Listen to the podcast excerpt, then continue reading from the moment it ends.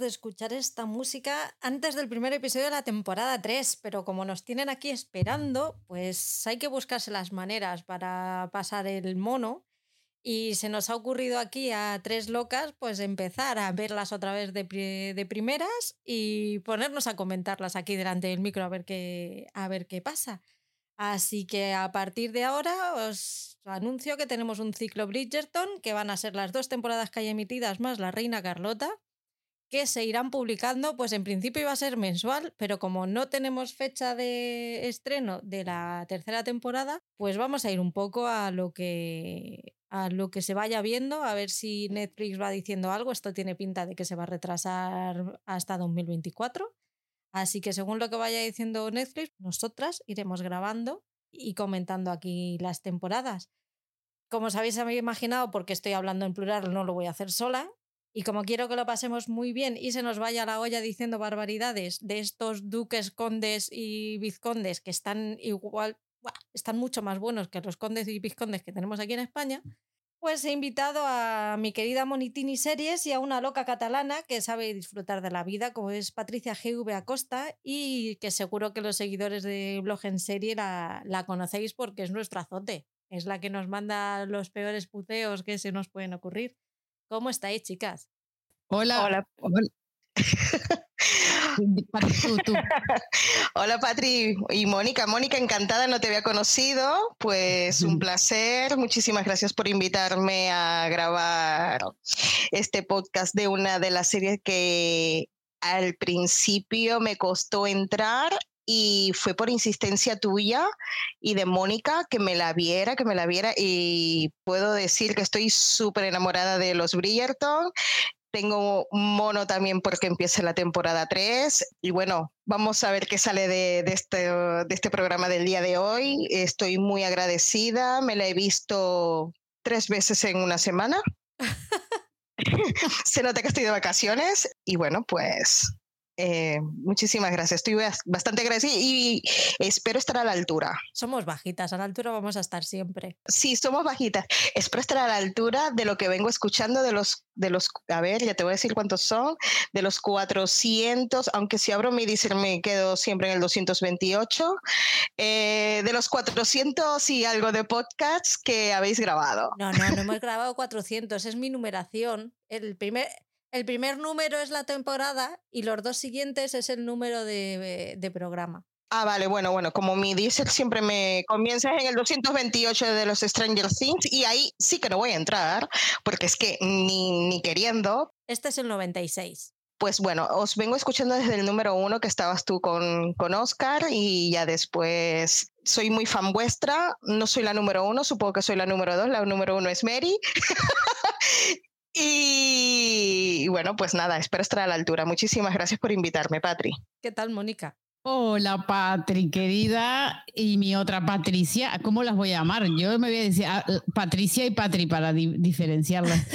¿Qué tal? Yo estoy súper, súper, súper encantada de estar aquí otra vez. Estoy como súper feliz eh, primero porque cuando hicimos todos los especiales de Aulander con Patri, fuimos felices juntas, nos conocimos. Yo creo que aquí hay una cosa un poco más allá de hacer podcast juntas. La conocí personalmente y la amé, así que aquí hay amistad. Y entonces eh, me encanta que me haya planteado esto de los Bridgerton, porque además eh, este tipo de series, normalmente cuando hacemos podcast de series de estrenos o, o, de otro tipo de, de podcast, en realidad hay demasiadas series o demasiados estilos de series. Y a mí me gusta que Patria haya decidido hacer esto, este especial, porque puede abrir la puerta a que hablemos de este tipo de series. Y no siempre encontramos a gente que le interese hablar de este tipo de series en nuestros compañeros de podcast, ¿no?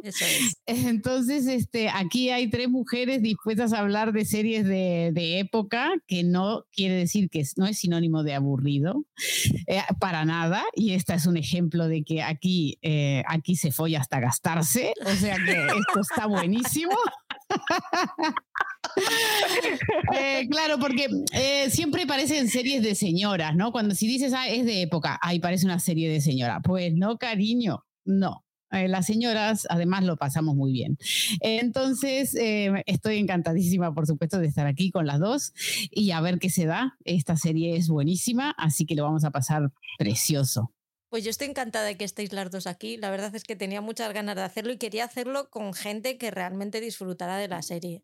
Es una serie de época diferente a lo que veníamos viendo hasta ahora. Creo que ha marcado un poco un antes y un después. Después de esta han venido, están viniendo otro tipo de series ya de época en las que se desmelenan más. De hecho, estoy a la espera en octubre de la nueva de Apple, de, de Buccaneers, porque tengo muchas ganas de verla.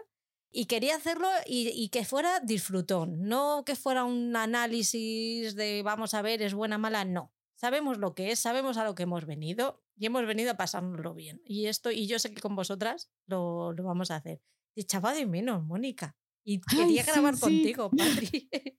Sí, sí, por suerte inventamos esto. Algo teníamos que inventar. Y espérate que viene de Crown. Eco, eco. Esa también la estoy viendo, de Crown también pero la llevo a cuentagotas y he empezado por orden.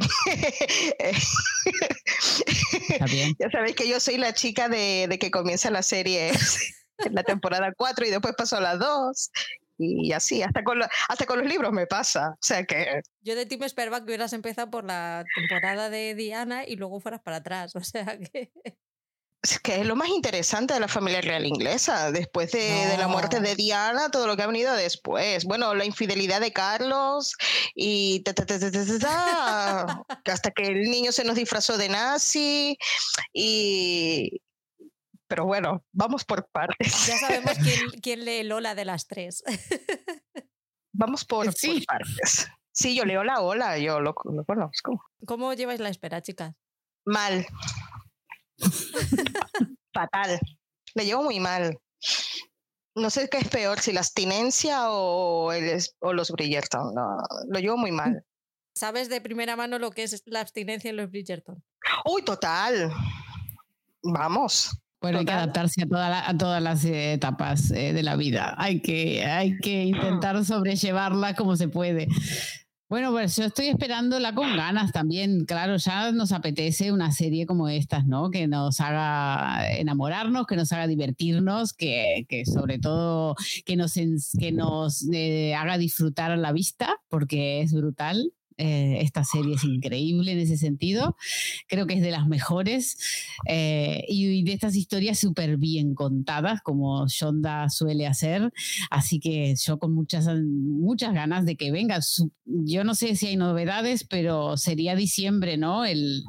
La fecha ideal. Pero bueno, parece según Patri y la cara que no. En un principio se filtró que en diciembre, pero claro, luego llegó la huelga de guionistas, después la de actores vamos a tener un vacío de series importante el año que viene, con lo cual es lógico que las plataformas y más Netflix estén guardando sobre todo series gordas para tener algo el año que viene, porque si no, no va, no va a tener por lo menos la primera mitad de año y, y, si esto sigue así incluso más, no va a tener nada, porque no están grabando nada. Entonces, a ver, es lógico, pero claro, yo es que es mi temporada, es que son Colin y Penélope, entonces yo lo estoy llevando muy mal.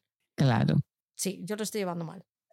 Yo es que como me empecé a leer el libro 4 y después pasé al 3, entonces yo necesito yo necesito la cuarta temporada, porque es que cuando empecé a leer el libro, digo, yo, ¿esto qué es? Y yo, yo, ay, Dios mío, los estoy leyendo al revés.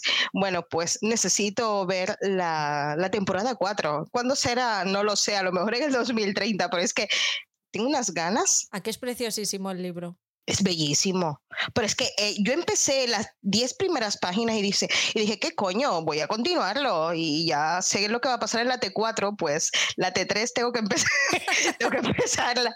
Hasta por eso te digo que hasta con los libros me pasa. Eh, cuando escuchen este podcast mm, me lo van a decir. Ya no te pasa solo con la serie, ahora con los libros también, pues eso. Soy la única que ha leído todos los libros, creo, de las tres. Sí. Sí. Pero no os importa que haya spoilers. No, a mí me encanta. A ver, a la gente que nos escucha, vamos a hablar con spoilers. Aquí vamos a hablar con spoilers de la primera temporada y si por, por cualquier casualidad hablamos de spoilers de otras temporadas o de los libros, lo vamos a decir. Sí que tenemos una sección en la que vamos a hablar de spoilers del libro, que igual lo diremos antes para que lo, quien lo quiera quitar, que lo quite. Y luego las notas de programa pondremos un poco el minutado del, del, programa para que sepáis hasta dónde, pues, hasta dónde tenéis que saltar y así nos evitamos problemas de, oh Dios mío, me has, me has desvelado cosas que no, que no quería. Porque es que han cambiado cositas. Aquí hay personajes que no, no, son lo que deberían ser o, o, están donde deberían estar. Así que nada, antes de empezar, y como no está Paul, me toca hacerlo a mí, eh, os diré dónde, dónde encontrarnos. A ver si sois mis invitadas, no voy a haceros pasar por esto, así que lo digo yo. Nos podéis encontrar en Instagram, ya sabéis que el Instagram es arroba blog en serie podcast o el de Paul Fiber guion bajo series TV. Allí eh, escribimos los dos, yo en blog en serie podcast, él en Fiber series TV. Él escribe sobre series random, yo intento ir un poco pegada a la actualidad, pero lo, lo intento, a veces lo consigo y otras no. En X también estamos en arroba blog en serie pod, lo que antes era Twitter, que ahora es una X en negro, pues esa. En Telegram también nos podéis encontrar en el buscador poniendo blog en serie o a través del enlace t.me barra blog en serie. Ahí tenemos, hablamos de serie. Bueno, lo que menos hacemos es hablar de series en realidad. Hablamos de cualquier cosa, del trabajo, del tiempo, de... surgen debates que son muy interesantes. Nuestros debates están interesantes ahí se, sacan, se sacan cositas. O sea, está bien porque. Y, dan vidilla. Hablamos de todo: de dónde hemos ido a, cenar, de si nos hemos ido de vacaciones, si nos gustan los mojitos. Bueno, que ahí, ahí, eso es jauja. Cada uno dice lo que le da la gana y todo es bien recibido. Y luego tenemos el grupo de plataformas compartidas que lo lleva Paul por si queréis tener alguna plataforma más y compartir gastos para que sea un poquito más económico, pues ahí lo tenéis, además lo tienes súper bien organizada. Eh, podéis encontrarlo por plataformas-compartidas o en el enlace t.me barra plataformas-compartidas. También os recordamos que nos podéis dejar comentarios en iVoox y en Spotify. Nos encantan los comentarios, que habléis con nosotros, que, nos digáis lo que os gusta, lo que nos gusta y todo eso. Ahora con Bridgerton esto seguro que va a dar mucho juego, así que no os cortéis y decirnos lo que, lo que queráis. Nos podéis poner estrechitas en Spotify y en Apple Podcast. Y ya que os ponéis, pues yo daría cinco por aquello de que, coño, el podcast es mío y me gusta que me den cinco estrellas. Y luego también están los corazoncitos de Evox Luego ya en, el plano económico, si estáis un día que os sobra el dinero por lo que sea y os apetece compartirlo con nosotros para que nosotros lo podamos gastar grabando podcast, porque es en lo que lo gastamos, pues nos podéis eh, apoyar en iVoox o invitarnos a un café a través de la web de Coffee, que es kao-fi. Y esto es todo, amigos. Por mí ya podemos empezar a, a destripar la serie. Vamos. Venga. Thank you.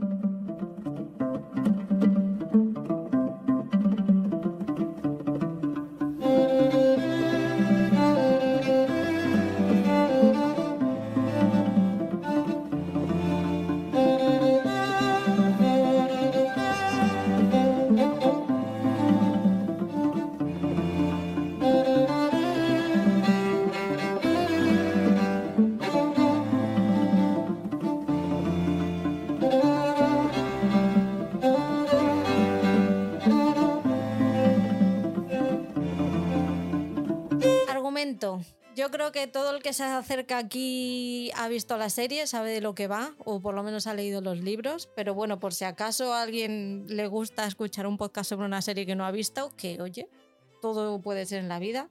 Os comentamos que esta serie eh, nos cuenta la historia de Daphne, que es la hija mayor de una familia numerosa y bien avenida, la familia Bridgerton, que es presentada en sociedad y cuyo único objetivo en la vida es cazar un buen marido y tener una familia envidiable.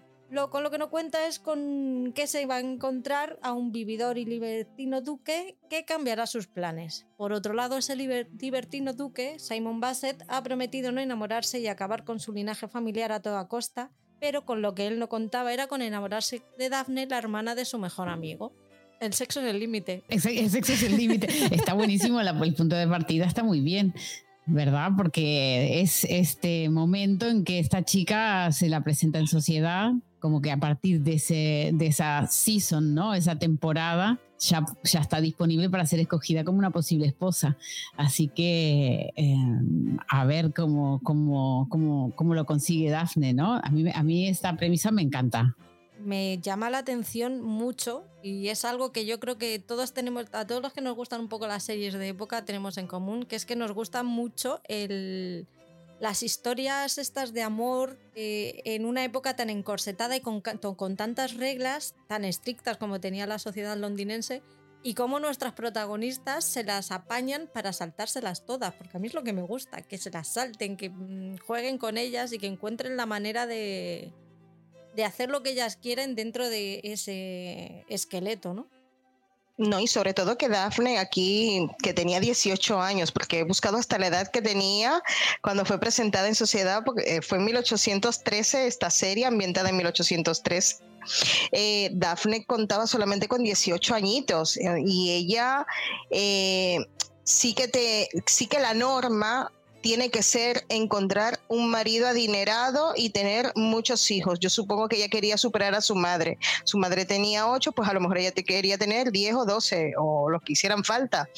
Y a la final la chica se nos enamoró eh, de, de un duque que como bien ha dicho Patrick, que él, bueno, le, descolocó la vida porque él había jurado a su padre en su lecho de muerte que, que no iba a continuar con la dinastía, que iba a... Mm, bueno, por, por el trato que tuvo de su padre. Entonces, lo que no contaba era que entre jiji, jaja, la bromita, vamos a engañar a la gente.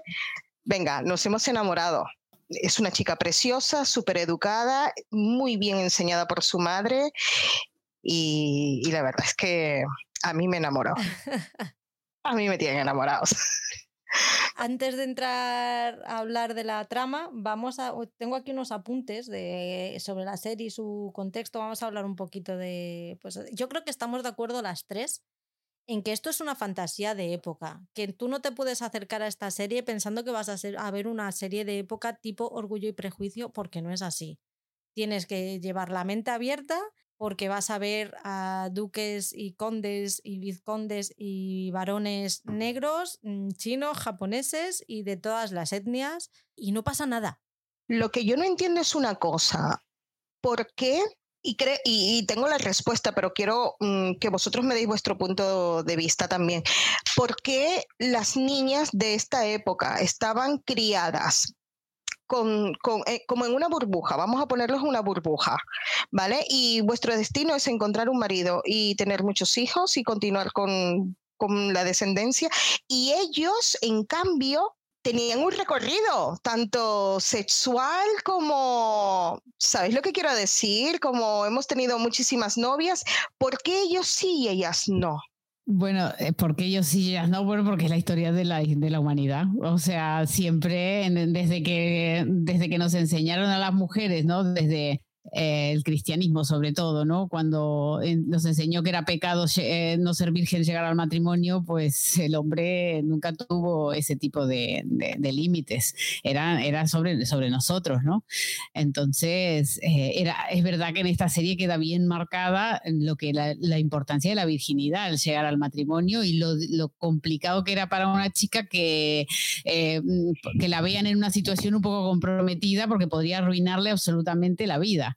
Eh, antes del matrimonio, ¿no? Entonces sí, era, era súper, era el mismo, e, es ese corset que llevan físicamente, lo tenían también en su comportamiento, en cómo hablar con los hombres, en cómo dirigirse a ellos, en qué pueden hacer y qué tenían prohibido totalmente experimentar. Ni, un beso. No. Porque te obligaban, te tienes que casar. Exactamente. Y con respecto a lo que dijo Patria al principio de que esta es una serie de época de fantasía, creo que es una de las cosas que la hace más atractiva la serie. Porque ver esta, eh, eh, este tipo de mm, coreografías, la música, que mm, canciones actuales que son adaptadas a la a, como si fueran eh, música clásica, eh, bueno, me encanta. Y la diversidad, por supuesto, que Shonda Rhimes es una, es, una pionera en hacer esto, de incluir a todas las razas. Es verdad que no se ajusta a lo que era tal vez la realidad, ¿verdad? En aquella época, aunque hay otras series que lo han hecho, por ejemplo, hoy estaba acordándome de Penny Dreadful, una serie que también ocurre en el 1800 y pico en Londres, eh, y hay un señor muy rico que es negro que me encantó esa historia de amor que tiene con una mujer blanca y que eso es un problema. Eh, si no la vieron, pues apuntarla. Está disponible en Sky Showtime. Eh, Penny Dreadful, la primera, la, es la mejor. entonces, sí que no es la primera serie que introduce esto, pero aquí hay una, se nota la intención clara de Shonda de mm, incluir a todas las razas, a todas eh, todos los tipos de personas, y eso se agradece muchísimo porque es algo muy novedoso en las series de época. Eso, eso sí que es muy cierto. Además es una serie que está mega cuidada, tanto en vestuario, en decoración, tiene unas reglas muy marcadas dentro de que se salta las propias reglas de la época, pero sí que hay reglas que se mantienen y las que se mantienen las cumplen, las cumplen a rajatabla. Esto es muy, es muy sonda. Está perfectamente cuidada y han cuidado el mínimo detalle de, de la serie. Se nota la pasta de, de Shonda y de Netflix. ¿Ves? Aquí sí hay que invertir Netflix. En series de mierda no. Eh, calla, que con Romina, con la Romina me lo estoy pasando bomba, ¿eh? con la poderosa Romina, bueno.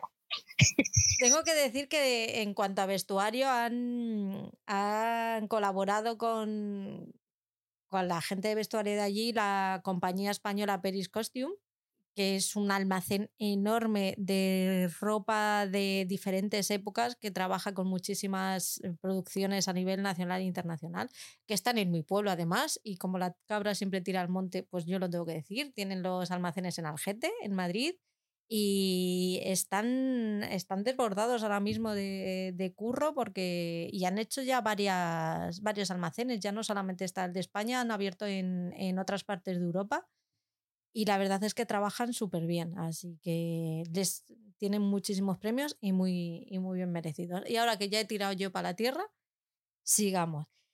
A ver, para mí esta temporada se divide en, en tres grandes historias. Está la historia de, principal, que es la de Daphne, y Simon, y luego tenemos a, a, Anthony por otro lado y la historia de Colin, Penelope y Marina, que ya nos van un poco mostrando el camino de hacia, hacia dónde van, ¿no? cuáles iban a ser las siguientes, las, las siguientes historias.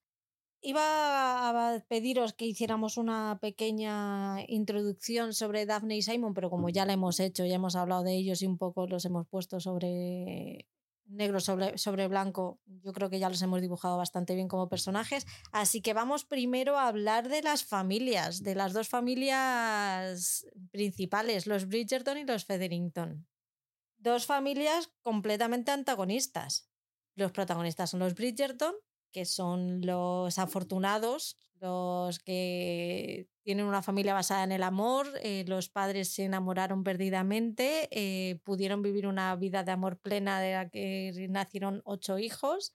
Él murió por, por causas que ya se desvelarán en la segunda temporada, pero lo que impera en esa familia es el amor, aunque discutan, aunque se peleen, ellos siempre tienen una unión que los Federington ni para Dios. ¿Qué os parecen los Bridgerton? ¿Vosotros querríais vivir en esa familia? Hombre, a mí me gustaría ser más la amiga de Anthony, más que ser su hermana. La cantante de ópera. O la otra, la que sea. O la que viene en la temporada 2. No, no, no, no, no, no, la de entre medio. Edwina. Es decir, hombre, hablar de Anthony para mí es, mm, primero me tengo que limpiar la baba.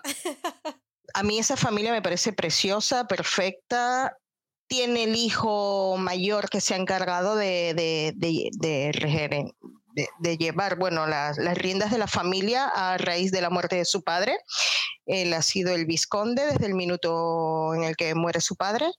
Y bueno, pues él es el encargado de cuidar, como aquel que dice, quién es el pretendiente perfecto para su hermana. Es una familia preciosa y, no voy a decir que perfecta, porque si fuera perfecta estaría también su padre vivo y lo demás, pero es, es una familia preciosa.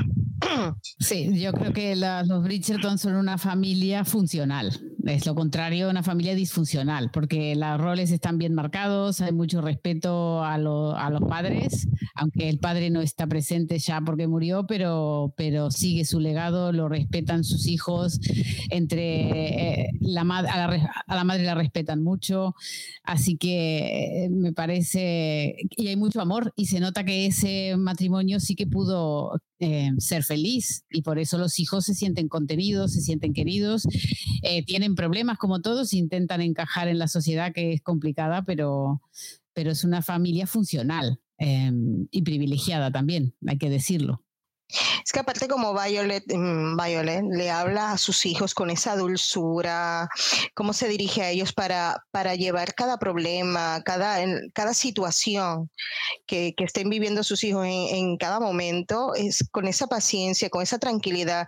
La, la belleza de esa mujer es que ya como cabeza de familia, porque en realidad ya es la cabeza, lo que pasa es que, bueno, tenemos a un visconde, pero ya la, dulzura con la que esa mujer le habla a sus hijos, ya eso te deja, te deja en alto el nombre de la familia Bridgerton, ¿sabes?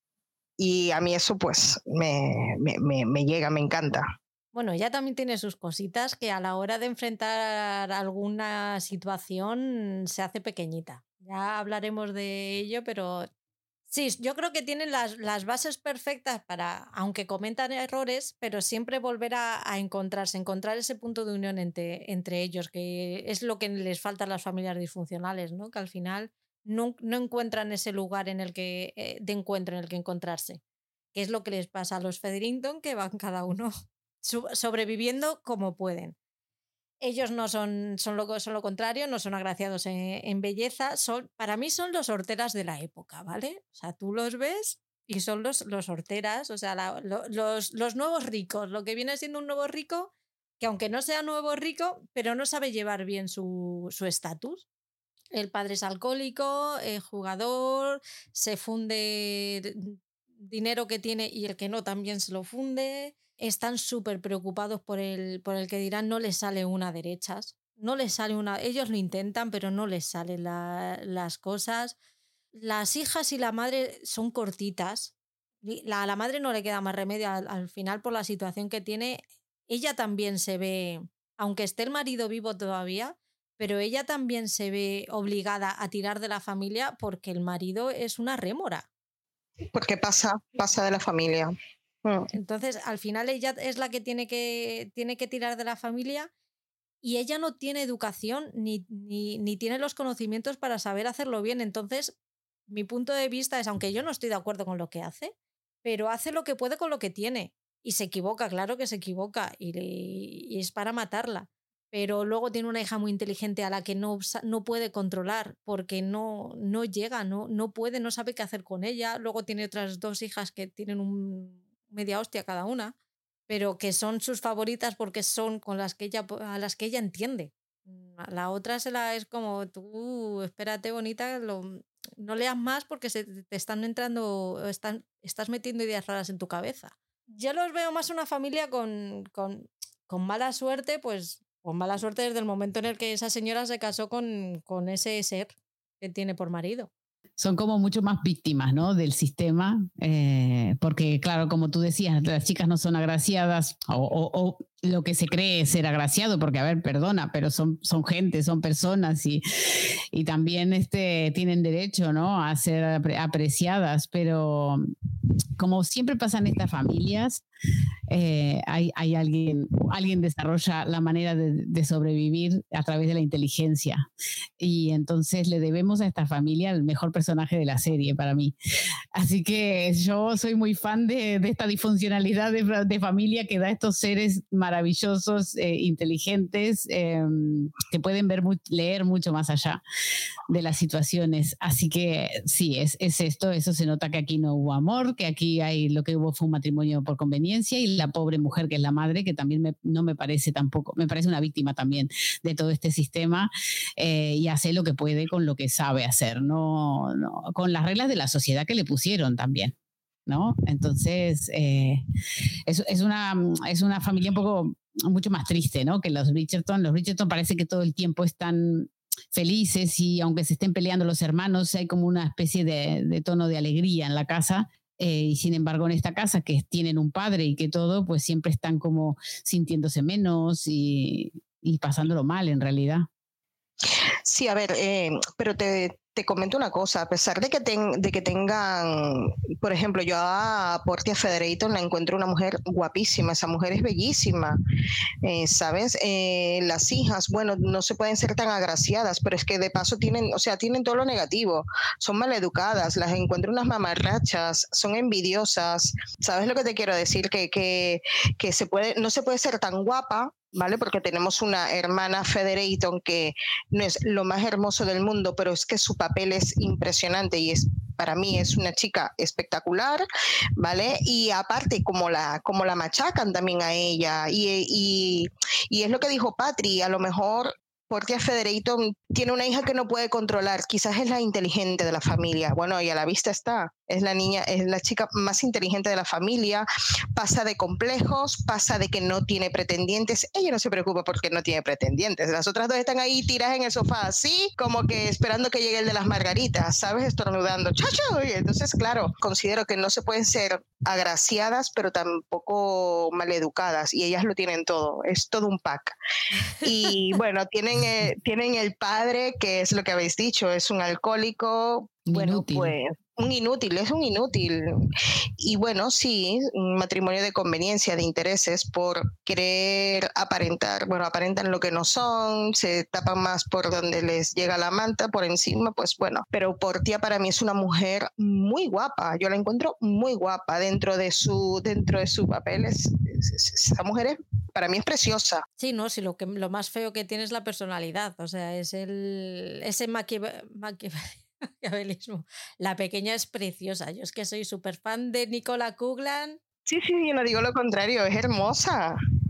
Vamos a hablar un poquito en líneas generales de lo que son los Federington, porque los Bridgerton vamos a hablar el resto del podcast, así que vamos a hacer un dibujo así general de, de lo que nos encontramos con ellos en la, en la temporada, porque a los Federington no tienen suficiente con tener a las tres hijas en el mercado matrimonial. Tenemos que hablar de esa presentación a la reina, que Ole, ole ellas, esa caída de Prudence a mí me, encanta. Y aparte de eso, le viene la sobrina del varón que tiene que buscar marido. Porque y urgente. y urgente. Que le trae, les trae un regalito, no está nada de acuerdo por con eso. Y además la chica es súper guapa y se los lleva todo de a todos de calle, no como sus hijas. Bueno, pero oye, que Filipa también tiene a su pretendiente, ¿eh? Ah, el, de el de las margaritas, ¿no? El de los quesos. Ah, vale. Ay, ¿cómo se llama? No me acuerdo. ¿Cuál es el de las margaritas que llega estornudando a la casa? ¡Hacho! Ese, ese, sí, es el mismo. Sí. Ese, el de las margaritas. Lo que pasa es que le gustan mucho los quesos. Y están todo el rato hablando de quesos.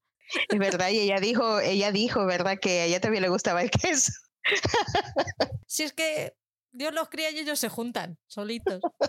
Siempre hay un roto para un descosido el problema que les busca Marina, del que vamos a hablar más tarde, y que cuando ella intenta solucionarlo, ve que no lo puede solucionar porque, marido, porque su marido se ha fundido todo el dinero, no, no tienen dinero, Filipa no se puede casar porque se ha fundido el dinero de las, de las dotes de, de sus tres hijas, eh, los tiene en la, la bancarrota más absoluta cuando se queda ella sola, que parece que van a reflotar, pero luego al final el marido muere. Bueno, no, no muere, le matan por deudas de juego.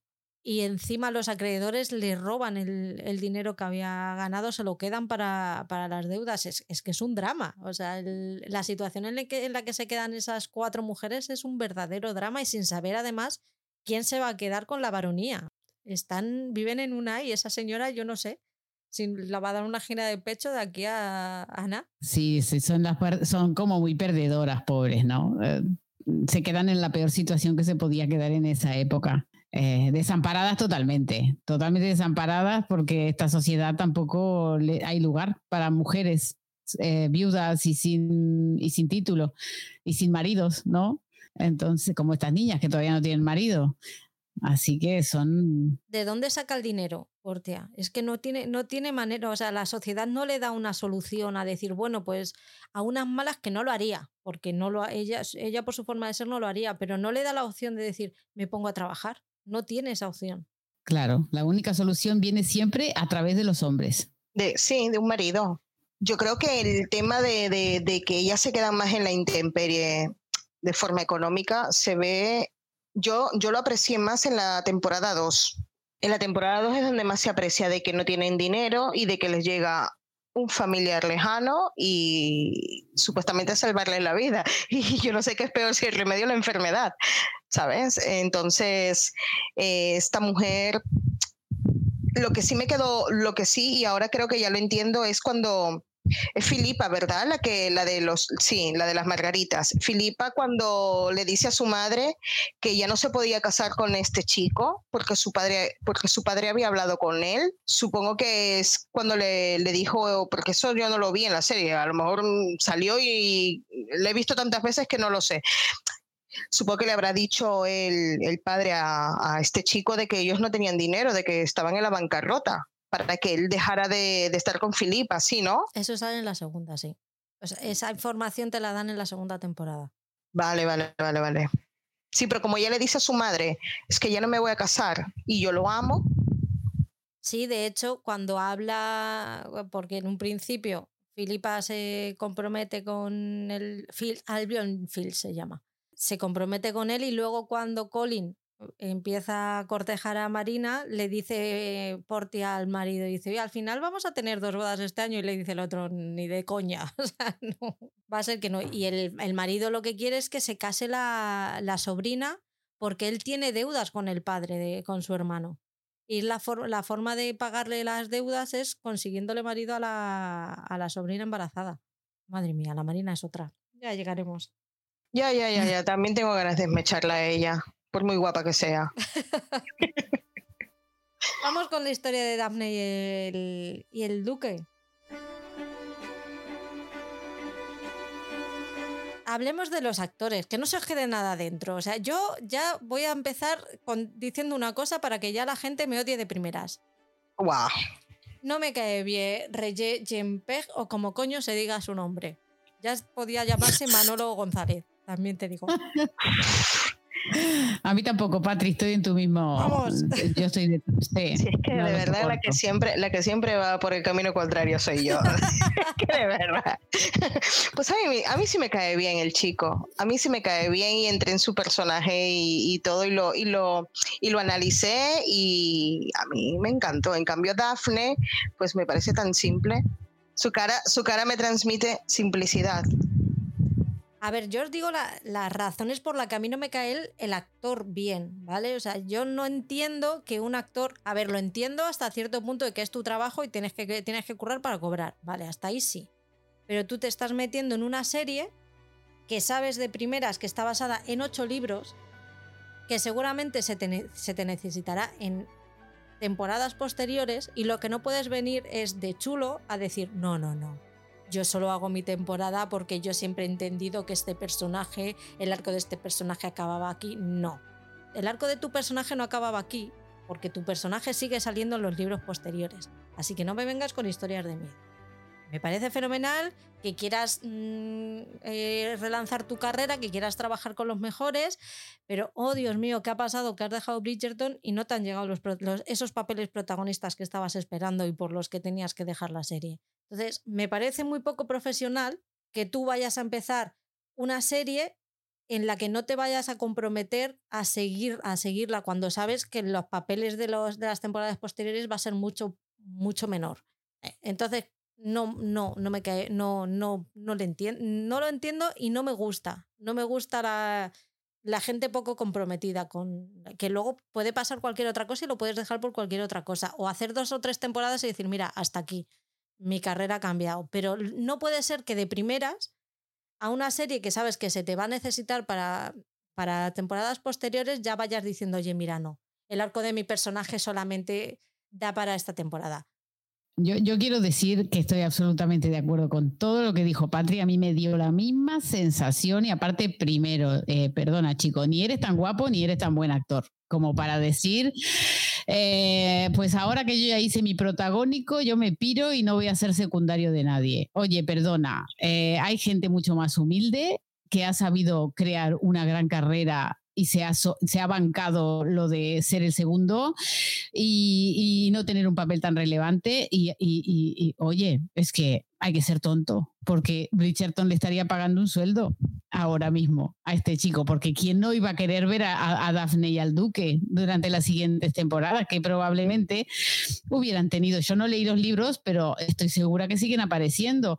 Entonces, a mí me pareció igual. Yo ya te dejo, Patri, pero yo te digo, cuando eso, cuando pasó en la fiebre de los Bridgerton de la primera temporada, que todo el mundo estaba enamorado del culo del duque, yo decía, pues a mí, pues, ¿qué, quieres que, pues, ¿qué quieres que te diga? Tampoco es tan excepcional, hay muchos, ¿eh? No está no solo un pero hay muchos melocotones, o sea, eh, y, y, y, guay, me parece bien, él se lo trabajó, eh, que lo utilice, que lo muestre, pero tampoco es para eh, que le, tengamos aquí que, que, tirar flores. No, cariño, no. Que tu culo es como el de cualquier otro. Solamente es ir al gimnasio y ya está. Tú lo que tienes que demostrar es que eres buen actor y que, te, y que, y que eres capaz de mantener un compromiso y no dejar a, la, y tal vez una de las series más exitosas de, de Netflix y, del, y de la época porque te crees que ahora vas a ser James Bond. Pues no,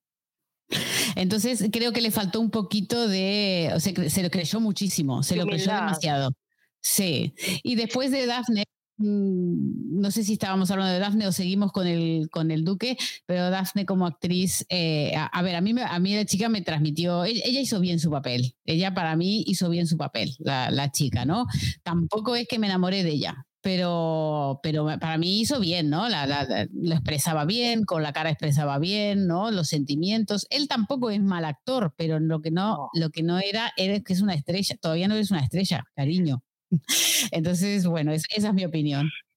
Yo no puedo opinar en profundidad qué fue lo que ocurrió, ni, ni muchísimo menos, porque como yo entré tarde a la serie, ¿vale? La, cuando yo comencé a ver la serie, cuando ya había empezado la temporada 2.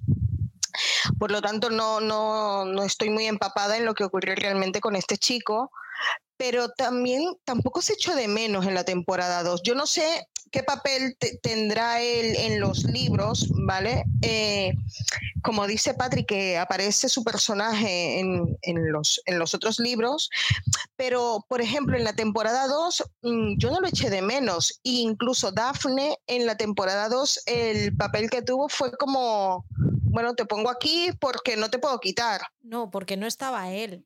O sea, es que Daphne está de pegotón porque no estaba él, entonces la tuvieron que meter con calzador, porque las, las tramas, o sea, donde se la podía meter de manera natural, de repente estás buscando a una señora casada en, la, en el siglo XIX que le falta a su marido. Bueno, quizás más adelante en la próxima temporada nos dé una sorpresa y aparezca en algún capítulo, ¿no? Hostia. Bueno, pues y ella no, no, no, no, no, de ella sí que lo sé, de ella sí que lo sé, ella a salir. Pero obligas a la actriz ya a salir de un proyecto en el que no sabemos si ella quería o no salir, porque al final su pareja no quiere estar. Yo hubiera cogido a otro actor, también te digo. Pues sí. Es que ya no, no, ¿sabes por qué? Porque ya, eh, ya tienes una imagen del duque, ¿sabes?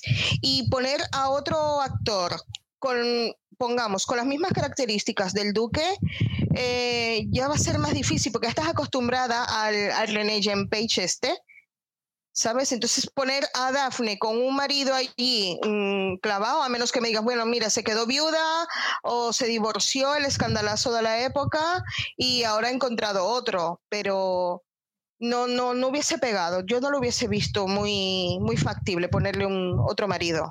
Aquí es donde viene la pregunta a la que leyó los libros, eh, si es tan relevante la figura del duque después, eh, en, lo que sigue, o, y de Daphne, o se aporta.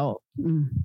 Las escenas que tienen ellos mm, se puede cambiar de hermano para que lo hagan otros, pero sí que tiene, por ejemplo, en el, en el libro de Colin y Penélope, sí que tenía un momento muy importante él en el momento de la revelación de Lady Whistledown. Él era, era una figura importante ahí que seguramente se cambiará o lo harán de otra manera o si lo, lo hacen como parecido a los libros seguramente lo harán con Anthony, pero es que Anthony no tiene la personalidad del duque, con lo cual ya me... Pero Anthony no se me va, ¿no? No, no, Anthony sí sale. Anthony sí sale. pero aparte de eso, tú ya tienes a unos fans que se han encariñado con una pareja que van a ver que los fans de Anthony y Kate sí que los van a seguir viendo en la serie, pero los suyos no, entonces ya quieras que no, la serie empieza a perder, porque ya, ya estás perdiendo ahí, no fans, yo creo que lo seguirán viendo, pero ya sí que decepcionas. No sé, no, no entiendo mucho el... O sea, yo entiendo que que quisiera coger el, el, trabajo, pero tío, mínimo de compromiso. Yo por lo menos es lo que le pediría. Tampoco entiendo muy bien a la productora que en el contrato le dijera, oye, si se renueva, tú estás. Y se le haga un precontrato para, para, para atarle en una segunda, al menos una segunda temporada. Yo creo que ahí hubo falta de previsión por parte de ellos también. Pero bueno, no me, no me gusta la actitud que, que ha tenido el, el hombre este. Así que ya desde aquí, empezando desde aquí, vamos a, hablar de la historia de amor de, Simon y, Daphne. Venga. Daphne la presentan en sociedad con 18 añitos. Ella tiene muy claro que quiere seguir como los pasos de su madre, la perfecta señora de la casa, la perfecta lady de la, de la sociedad alta, de la alta sociedad londinense. Y es lo que busca. De hecho, en la mm, presentación a la reina la nombra el diamante. Eh, es, es orgullo, están orgullosísimas de que, les, de que le hayan nombrado el, diamante. Era lo que buscaban y era lo que, lo que han conseguido. Luego tenemos a Anthony, que está más perdido que Chinto en la Plaza Mayor. No sabe por dónde le viene el aire. El vizcondado le queda grande. En esta temporada, Anthony, el vizcondado le queda grande. No sabe lo que quiere, no sabe dónde tiene que estar, gestionar las necesidades de su hermana, no tiene mano izquierda a la hora de, tratar con los pretendientes, de hecho, hace que, todo, que todos huyan. Al final, Daphne pasa de ser el diamante de la temporada a ser un poco la, la pestada. Nadie quiere eh, ir allí a cortejarla porque se van a encontrar con el ogro este del vizconde. Pues sí, esto eh, eh, pues es así como tú lo dices, la pobre Dafne al final eh, siempre dependiendo de los hombres, ¿no? Para el hermano que le, arruina todos los pretendientes, eh, los pretendientes que vaya tela. Pero es que vamos a ver, Dafne, no es que, a ver, vamos a ver, vamos a ver, que no le echemos toda la culpa a mí, Anthony, por favor, por favor. Él espantaba a algunos los espantó a, todos, Patri. no, a algunos. los, otros los, otros, no, los otros los espantaba Daphne, porque Daphne, desde el minuto uno que vio al duque Simon, ella se enamoró de ese chico. Ella no quería que nadie la pretendiera excepto Simon. Incluso. Al principio no. Sí, Patri. Sí. Yo creo que al principio tuvieron eso de que no se soportaban un poco, pero tal vez porque había mucha atracción y se rechazaron, no sé pero yo me acuerdo en un momento en un baile que ya pasaba de un brazo a otro, de un pretendiente a otro, de que yo compré este terreno, de que yo compré el otro, yo tengo esto después que salí de Oxford y ella estaba asqueada. Ella lo único que quería era caer en los brazos de su negrito, de su chocopapi, como lo llamo yo. Eh, ella nada más que quería caer en los brazos del duque, ella estaba fijada en él yo entiendo y, yo creo que esto es una idea que, todas hemos visto, que es que el mercado matrimonial exponen a las mujeres como a los cerdos y van los hombres eligiendo y, van exponiéndose ellos.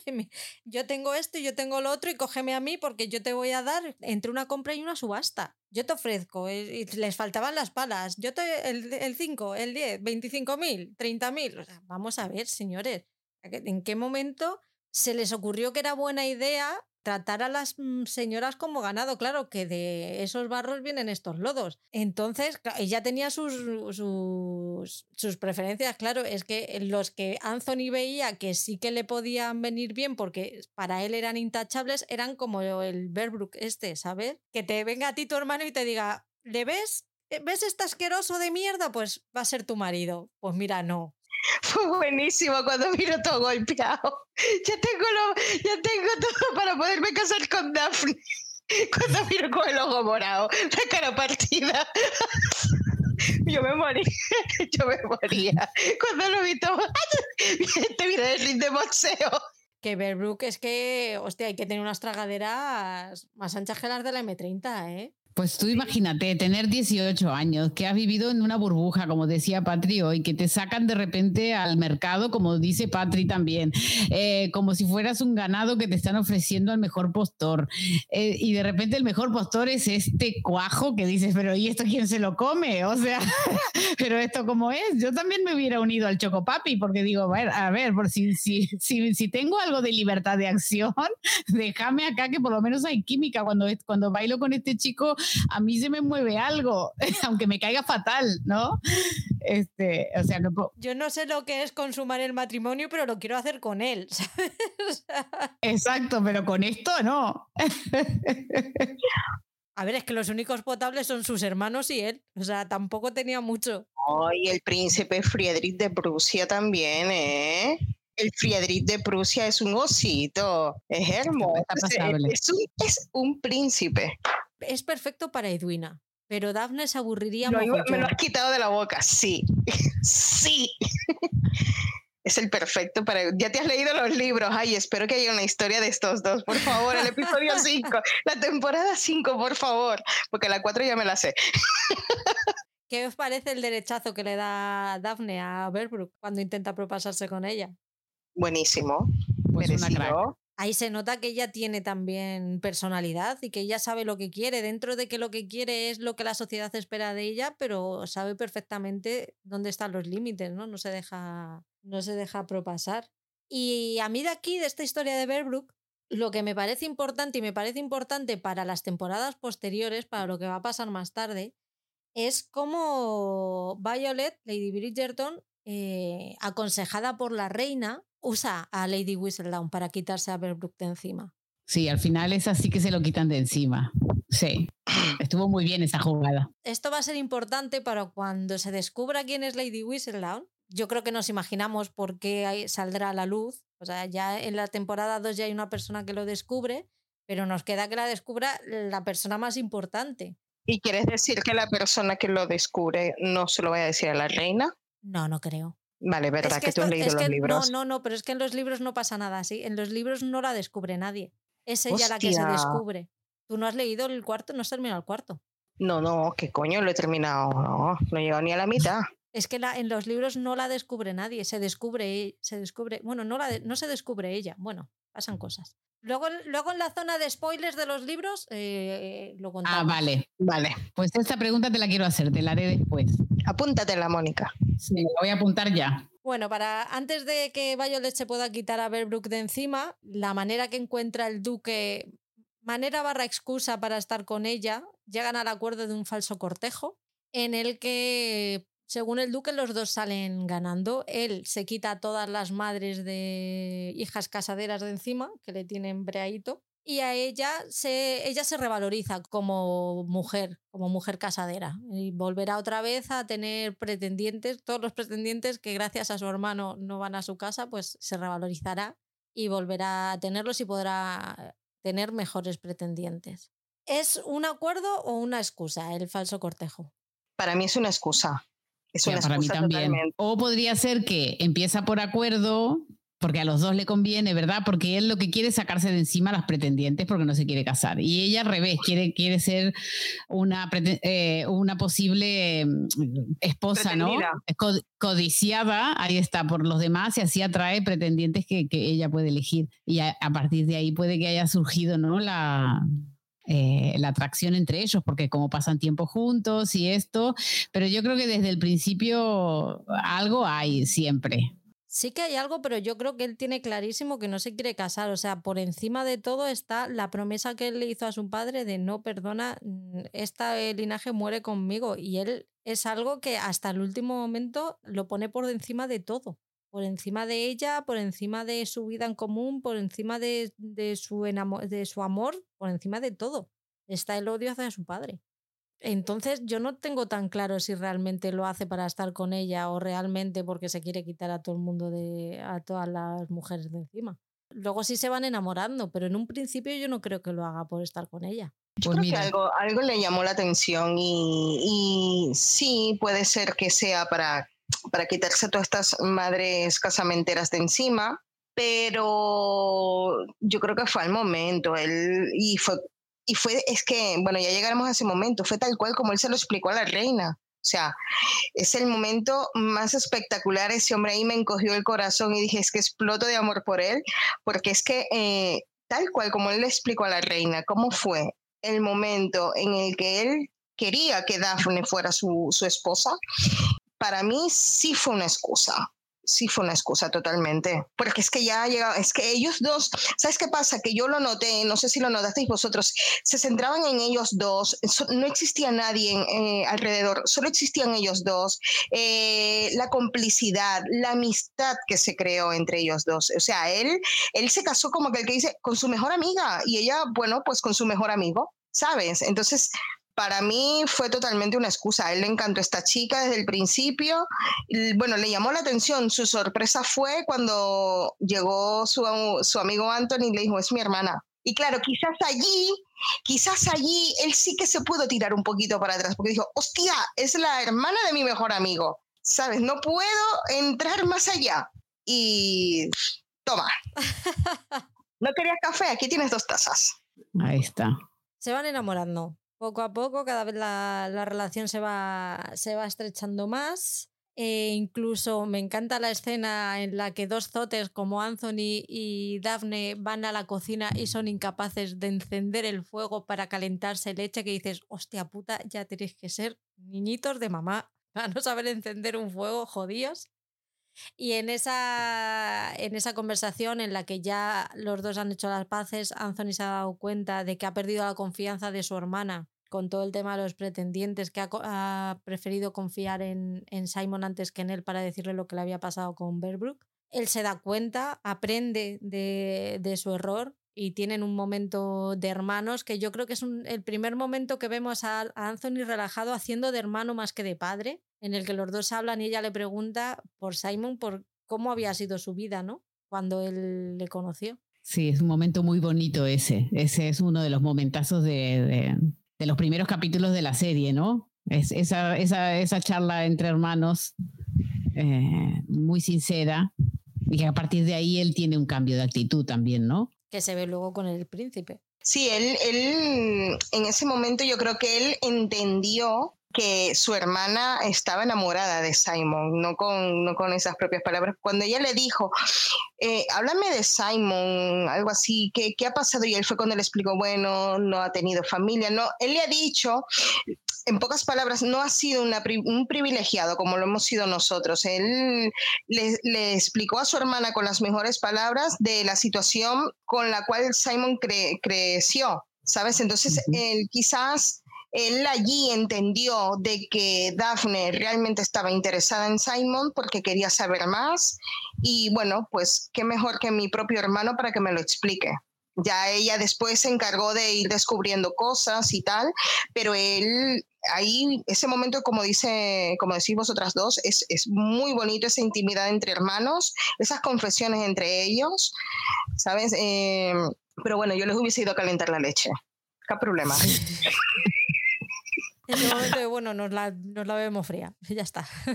da igual. a pues mí debo decir que un poquito de asco me dio porque beben ahí de la botella y la dejan luego a la botella ahí. Y yo pienso al otro día la criada que se levanta y coge esa leche y la sirve luego. Y ya bebieron estos dos de ahí.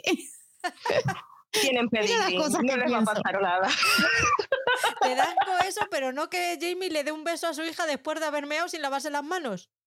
Pero es que, pero no le pone la, pero no, pero, pero, le toca toda la cara, Mónica. No tiene sentido. Es que Jamie Fraser es, es perfecto.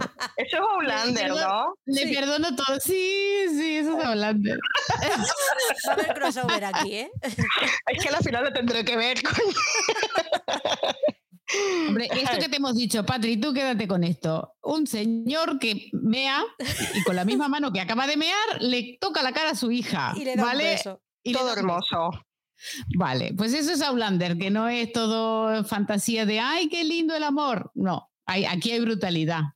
Y ah, Mónica está enamorada de esa, de esa secuencia y yo no puedo dejar de pensar en las manos llenas de pis. Pues yo en este, en este caso no podía dejar de pensar en la baba que se dejaban en la leche estos. Pero esto es como que comparte un cigarro o una cerveza. Cuando hay una cerveza para dos, la compartimos. Y cuando hay unos que fuman, que, que comparten el cigarro, eh, es, lo mismo. La leche. Ya, ya. Y llega el príncipe de Prusia, que viene a cambiar el guion. Cuando llega el príncipe, llama la atención de. le llama la atención. Eh, Daphne le, le gusta lo que pasa es que ella pasa del tema muchísimo, ya está con su, con su duque enamoradísima, están ahí los dos con sus risas, con sus jijis, jajas, con sus flirteos. Le está dando unas clases de cómo, de cómo flirtear que luego utilizará con él. Y cuando Lady Danbury se da cuenta de lo que pasa, habla con Simon y le dice, oye, ojito, porque si no vas a pedirle que se case contigo, a lo mejor la tienes que dejar que se convierta en princesa. Y fue cuando nuestro duque despertó. No, cuando Simon le deja. En principio le deja para que ella pueda ser princesa. Sí. Pero le pudo más, le pudo más el corazón que las ganas de irse. ¿Cómo se nota que te gusta el personaje? Yo no veo todo lo malo.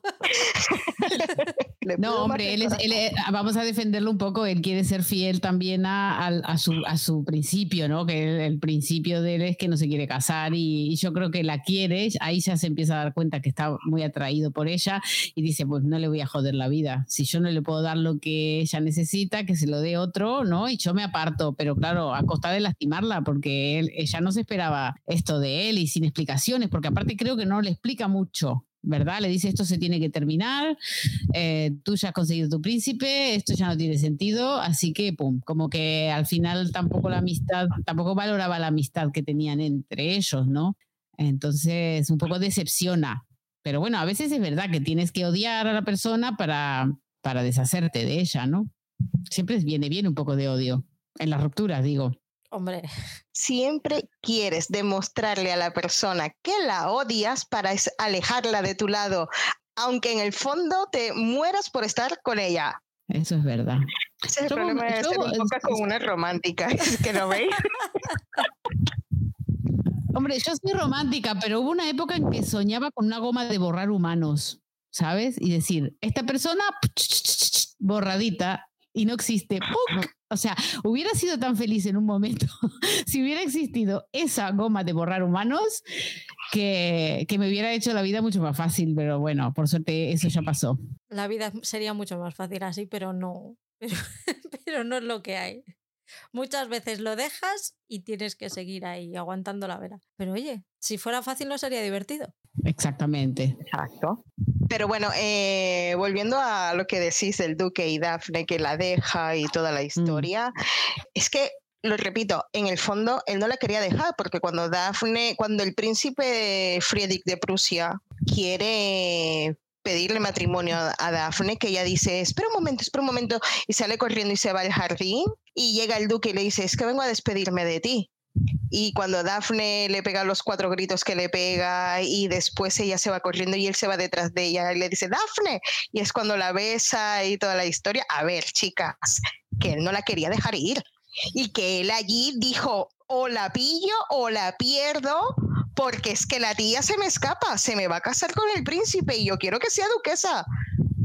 ¿Sabes? O sea, él allí reaccionó, él, sí, Patri, no me pongas esa cara, sí. Yo lo veo, lo veo, pero no lo veo. O sea, yo lo veo diferente. O sea, él la quiere y no la puede dejar ir. O sea, su corazón, vamos a hacer este, no me gusta nada, pero vamos a hacer esa comparación corazón-mente, ¿vale? Su corazón no la quiere dejar ir, pero su mente le sigue diciendo, oye, que no, que ella quiere tener hijos y tú no, que no le puedes destrozar la vida. Entonces está ahí el angelito y el demonio todo el rato de, no te puedo dejar ir, pero no me voy a casar con ella, con lo cual el otro le reta un duelo, están ahí a punto de... se juega la vida, que por cierto también hay que lanzar una lanza a favor de Anthony, porque cuando el príncipe va a pedirle la mano de Daphne, él le dice, tiene que ser ella la que te diga que sí, y va a ella y le dice, Daphne, pasa esto, y le da su tiempo para que, para que ella se lo piense. Y eso me hizo muy feliz el decir,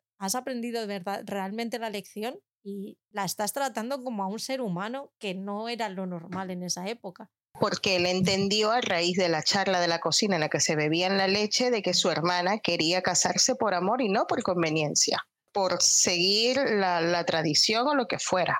Entonces ella, él sabía, Anthony sabía, de que su hermana no, o sea, sí le podía gustar el príncipe de Prusia, pero no estaba enamorada. Y Anthony conocía a su hermana y, ella, y él sabía de que su hermana estaba enamorada, enamorada era de Simon. Entonces él por eso le dice, tiene que ser mi hermana la que decida.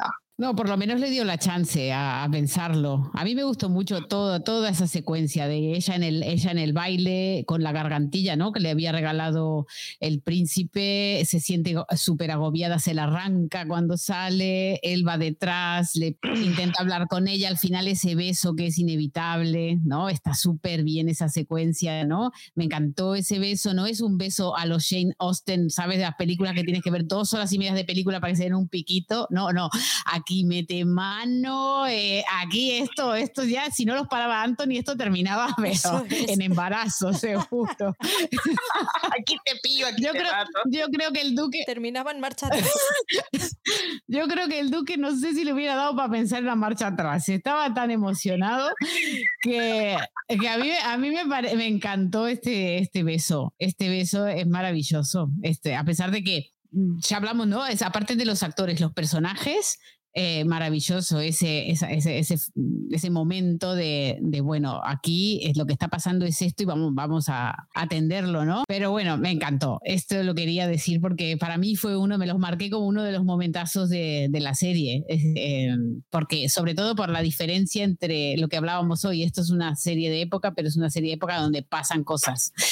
Y, aquí lo hicieron muy bien, la verdad. me gustó muchísimo es una serie de época donde se folla, porque en el siglo XVIII, en el siglo XIX también follaban. Coño, yo no sé dónde está el problema. Anda que no. Pero bueno, a ver, y, no hemos llegado a ese punto, pero bueno, que aquí va todo como, como unido, que a su vez ha sido como para, para mí ¿eh? una cagada monumental de Dafne. O sea, no me uses al príncipe para darle celos al duque, porque eh, cuando esa chica, que su madre le pregunta, ¿estás bien? Ella dice, perfectamente, y sale con sus mejores galas al baile ahí en el balcón, que todos se la quedan mirando, impresionada, que hasta el duque levantó la mirada para verla, ella lo hizo por coño de madre, para darle celos al duque, no me jodas. absoluto. Claro, esto ha sido una cagada monumental de ella. No me uses al príncipe, tía, que él no tiene la culpa de tu despecho. Que tire la primera piedra la que no haya actuado por despecho alguna vez, Patri. O sea, eso lo hemos hecho todas. Mm, vale, pero no se lo acepta Para, para empezar, el, el, príncipe es hombre, o sea que no me interesa que sea utilizado. Pero segundo, es lo, que dice la paz. Bueno, pero todavía no le había dicho que sí. O sea, tampoco ella tenía un compromiso. O sea, era la carta. Ella tenía una carta bajo la manga y era esta. Me voy a poner este vestido, me voy a vestir así.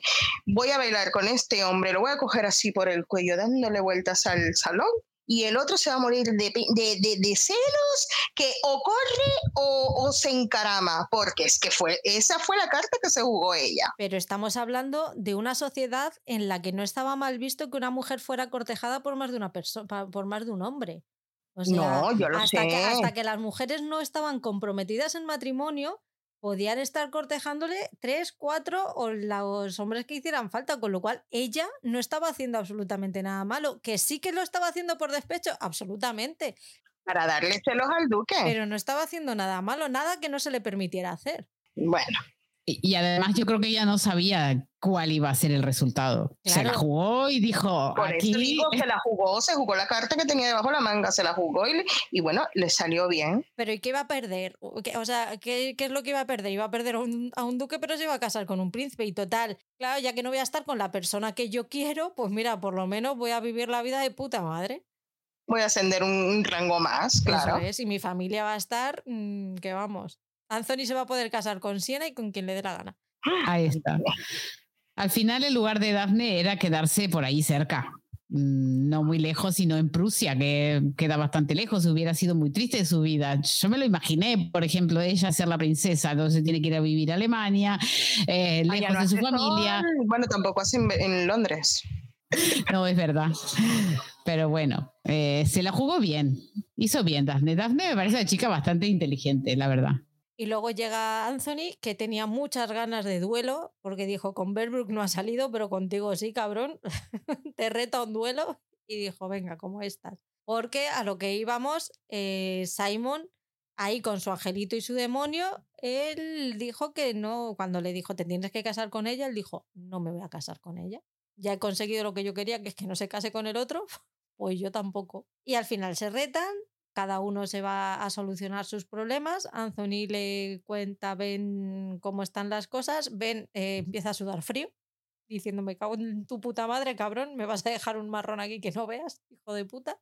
Se va a acostarse con Siena, que no hemos hablado de ella. Anthony está con una cantante de ópera, es su amante.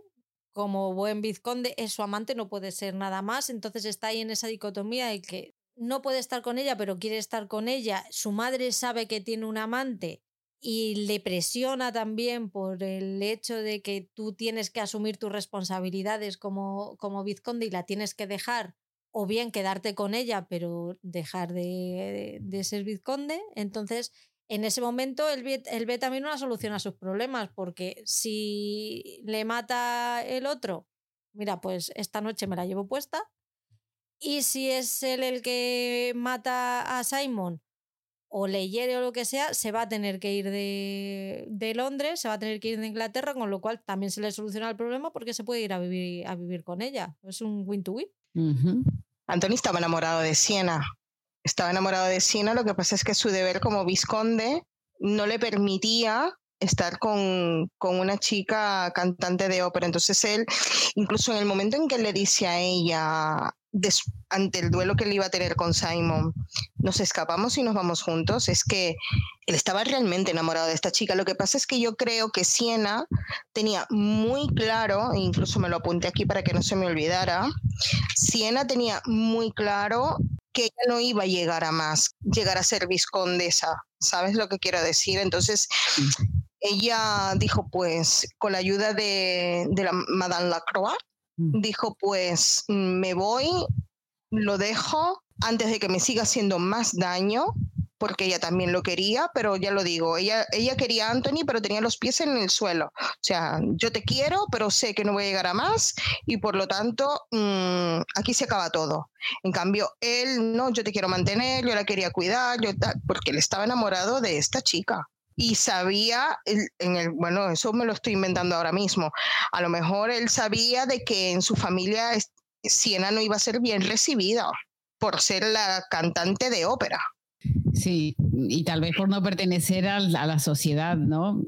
Que, que ella estaba excluida totalmente. Y ahí también, a través de esta figura de, de Siena, podemos ver cómo también los hombres sufrían, porque él estaba totalmente enamorado de esta chica. Sí. Y, y la verdad es que es muy lindo verlos juntos, de verdad. Eh, ahí hay mucho amor, mucha pasión y y, se quieren. Y entonces eh, también que él no pueda elegirla como esposa es una imposición más ridícula de la sociedad y, y entonces... Eh, pues da mucha pena también, porque ellos también tenían que hacer renuncias. Así un poco te muestran que eh, a pesar de que de todas formas era una sociedad muy machista, había injusticias también en ese sentido. A mí me encanta esa chica, me encanta ese personaje. me parece la mujer Sí, me parece la mujer más libre de todas, las que por lo menos vimos hasta ahora en, esta temporada, ¿verdad? Eh, y me da mucha, y me parece muy lógico todo su arco. Ella está enamorada de él, pero si no va a poder estar con él, ella elige otra vida y, y elige otro camino. Y se fue de una manera muy digna, sin escándalos, sin, mm. sin montarle historias a él, todo lo contrario. Él era el que la buscaba, él era el que le rogaba, él era el que, y ella poniéndose en su sitio, aunque le doliera y, mm, o sea, no más porque es que, porque ella lo tenía claro, no iba a poder llegar a, ser viscondesa, porque la sociedad la iba a rechazar. Y digo una cosa, esta chica yo supongo, eh, mira, me voy ahí, ahora quizás me subo los cerros de Úbeda, eh, quizás hubiese sido una, una, ella hubiese sido una, una protagonista perfecta para la historia con Anthony. Aunque que ella es espectacular, ella, Siena hubiese sido, porque la, la pareja en sí de, de, de, Siena y Anthony fue una, para mí, la más bonita de, de la temporada 1, más que Daphne y Simon. la historia de, de Siena y, y Anthony fue, a mí, a mi parecer, la mejor. Sí, sí, es una pareja muy potente. Esta, yo también pienso que es una pérdida que no puedan estar juntos a mí y tal vez eh, él hubiera encontrado en ella alguien que lo apoyara en esto de ser visconde, ¿verdad? con otro, mm, como con otro, otra idea de lo que es la realidad, la vida real fuera de la aristocracia. Entonces le hubiera dado, le hubiera dado, si, si, nos ponemos a fantasear, pues le hubiera dado un perfil a él mucho más este, conciliador con, con, con, el pueblo, digamos, ¿no? Con la gente más común. Porque al final ella era una trabajadora, era una mujer que se ganaba la vida cantando. O sea, y eso siempre es más interesante que alguien que está esperando como una flor a que la rieguen y que la vengan a escoger. Entonces, hubiera sido súper interesante. A ver, la temporada 2 de Bridgerton está muy buena también, ¿eh? Y a mí me gustó mucho. Eh, también.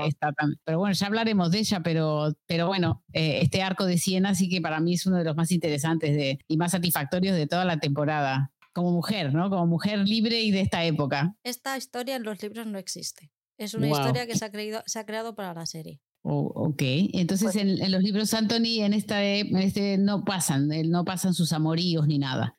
O simplemente que... En este libro se sabe que es un libertino, se habla de que es un libertino, pero no se le conoce pareja, no... Pues mira, una, a mí me pareció interesante, ¿no? Que lo agregaran. A veces este, hacen cosas bien. O por lo menos, como yo no tengo el antecedente del libro, no me molestó para nada esta historia. Yo esta este libro lo he leído hace dos meses. Este no lo había leído porque yo vi primero la serie, me quedé con ganas de más y a partir de ver la primera temporada me leí el resto de los libros. Me leí el 2, el 3 y el 4 del tirón. El 5 mm, me costó un poquito más, hice parón y luego ya me leí los otros tres que me faltaban. Y este libro se, parece mucho la, la, serie al libro. Es el más cercano. En el 2 se van. En el 2 hacen lo que les da la gana, de ahí a que mucha gente esté muy enfadada y muy decepcionada con, con la temporada 2. A mí me parece que siendo diferente, tanto el libro como la serie me gustan. También siempre añado la coletilla de ojo que todavía no, ha nada, todavía no he visto la adaptación de, de la historia de Colin y Penelope y puedo, puedo a lo mejor arder un poquito Troya cuando lo vea. No descartemos nada. Haremos, ¿no? Haremos. Haremos. Te quiero, te quiero escuchar y, y, mira, Patri, el día que la veas, escríbeme, aunque esté trabajando, me da igual. Me dices, Patri, me la voy a poner ahora mismo, me la pongo. y la veo contigo. Espero poder verla en screens, así que seguramente me lo tendré que guardar mínimo que entre 15 días y una semana lo que pues pienso. Pues guárdatelo, guárdatelo y, y, y, no, es, no te quiero ver ni una expresión, ¿eh? O sea, nada, no existe. Pues entonces no nos tenemos que ver en esos días. Trataré de desaparecer, mira. Ya, porque a la Patri no va a poder disimular si le cae fatal. por eso le digo, por eso le digo, es que es que desapareceré yo. Fuera, no leo, me borro el Telegram. Mira que con Anthony y Kate lo llevé bien, o sea, lo llevé bien pero yo con Colin y Penelope no. De hecho, seguramente lo veré varias veces antes del estreno. Oye, ¿y esos screens los puedes compartir? No se puede. Hay que firmar embargo y todo. No, no, no, no. Me puedo meter en un lío. Bueno. Hay que, hay que esperar, no pasa nada, hay que esperar. Bueno, ya llevamos casi un año esperando, no podemos esperar otro más. No importa. Venga, espero que no, que como muy tarde en, febrero del año que viene, por favor, si no yo muero. Ah, no más. La ansiedad. No, no, en serio, lo estoy llevando fatal. Ya, ya, ya sé lo que vives. Ya te entiendo. Ya, ¿verdad? Tú lo sabes. Yo lo sé, yo lo sufro. Yo lo, llevo mal, pero es que ya lo lleva peor. Porque yo, al menos yo lo llevo mal y digo, bueno, pues me la vuelvo a poner y la vuelvo a ver. La reina Charlotte ya la he visto no sé cuántas veces. Eh. Las partes de Colin y Penélope, o sea, porque es una puta plataforma digital, si no las tendría rayadas, te lo puedo asegurar. es que son tan hermosos, ¿verdad? Son muy bonitos. Qué cosa más linda en la segunda temporada mataría a Colin eh, en dos de cada tres escenas, pero son tan monos. Colin lo mataría.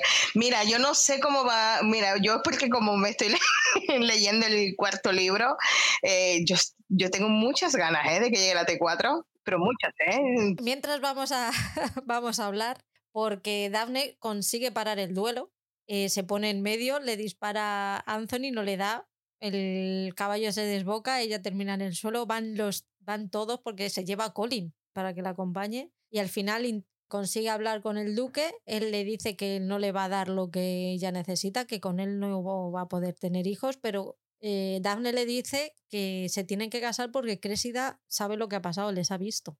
Entonces, eh, Simon le, le, dice lo que hay, mira, si te casas conmigo no vas a poder tener hijos, esto es así, porque yo no puedo, además es que le dice, yo no puedo tener hijos, y ella decide que aunque no tiene, aunque no vayan a tener hijos, ella, quiere estar con él y, se va a casar. O sea, y al final decide que se case y gracias a eso el duelo para. Que también estamos en la dualidad de se casa porque le quiere o se casa porque le quiere y no tiene más remedio porque se ve forzada porque Cressida les ha visto. De hecho, ellos llegan los dos a su boda pensando que están forzando al otro a casarse, que realmente el otro no se quiere casar con ellos. Sí, sí, ellos, ellos, ellos aclaran ese punto en la noche de bodas que le dice yo te estaba forzando y cuando es y no y cuando y en el, en el, momento en que él estaba borrachísimo allí con su amigo el boxeador que dice pongan la canción de la mujer amarrada de la mujer atada Qué momento más bochornoso. lo, tengo como, lo tengo anotado como el momento bochornoso de la temporada. Y yo de los mejores momentos que tengo apuntados es este, cuando Daphne llega en el caballo e impide de que estos dos se caigan a tiros. Y, ¿sabes? Yo lo tengo como un momentazo cuando el caballo se, se levanta y ella se cae. Bueno, es espectacular. Es un momentazo. Mónica, ¿algo que decir a esto? Pues, eh, pues no, no, no mucho. Aquí, claro, sí es verdad que Daphne se ve un poco presionada por, por porque la habían visto en aquella situación, eh, entonces dice, bueno, pues aquí ya no me queda otra. Eh, y así que, bueno, pero yo creo que en el fondo los dos querían. Ah, yo creo que en el fondo los dos querían, aunque no lo reconocieran, querían casarse.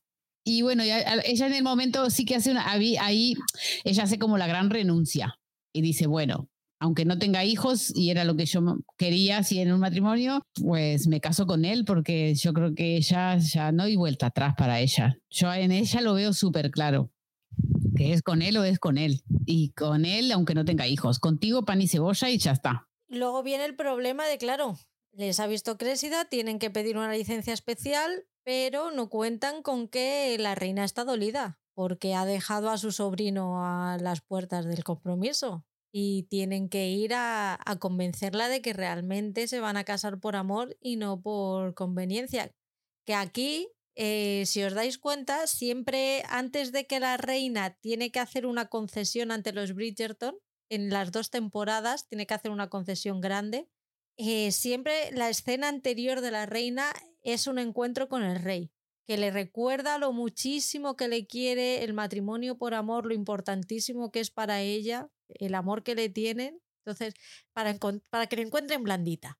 Ella está blandita y entonces ya es mucho más fácil convencerla de, del gran amor que tienen los Bridgerton por sus parejas. Sí, yo creo que ahí hay como una analogía, ¿no? Porque ahora que ya vimos de Queen Charlotte, vimos como ellos también fueron primero un poco amigos y después eh, se amaron, ¿no? Entonces, aquí cuando ellos le explican que cuál fue su plan y cómo al final, a través de esa amistad, se terminaron enamorando, yo creo que ella tuvo esa sensación de, que, de que los entendía, por lo que ella había vivido. Claro, cuando vimos los Bridgerton, esto no lo sabíamos.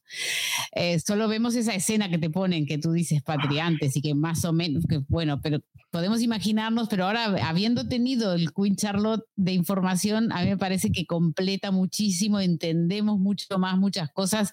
Es, es, fantástico poder haber eh, visto eh, de Queen Charlotte y, revisionar los Bridgerton porque entiendes mucho más la parte de la, de la reina. No, no, hablaremos de Queen Charlotte eh, también dentro de, este ciclo de Bridgerton, así que qué bonita es, cómo me gusta. A mí también. Creo que es mi, temporada favorita de las tres, fíjate. Eh, la, pues, la, Queen Charlotte. Está muy bien hecha, está espectacularmente hecha. Eh, a mí me sorprendió, pero bueno, nos guardamos los, los comentarios para cuando hablemos de ella. El caso es que consiguen casarse por fin, una boda íntima en la que solamente están los familiares y amigos más cercanos. Y llega la conversación madre-hija porque eh, Daphne tiene que vivir su noche de bodas y claro, ella no sabe nada. Nada más que lo que le ha contado el duque, que ya hablaremos porque es uno de mis momentazos, ese momento en el que el duque la enseña a masturbarse, que para mí es uno de los momentazos de la serie. Llega la señora que todo el mundo piensa, bueno, Violet Bridgerton, una señora que ha tenido ocho hijos, que sabe lo que va, de lo que va la vida, es súper romántica, no va a tener problemas de hablar con su hija y explicarle que es el, el momento de la pérdida de la virginidad.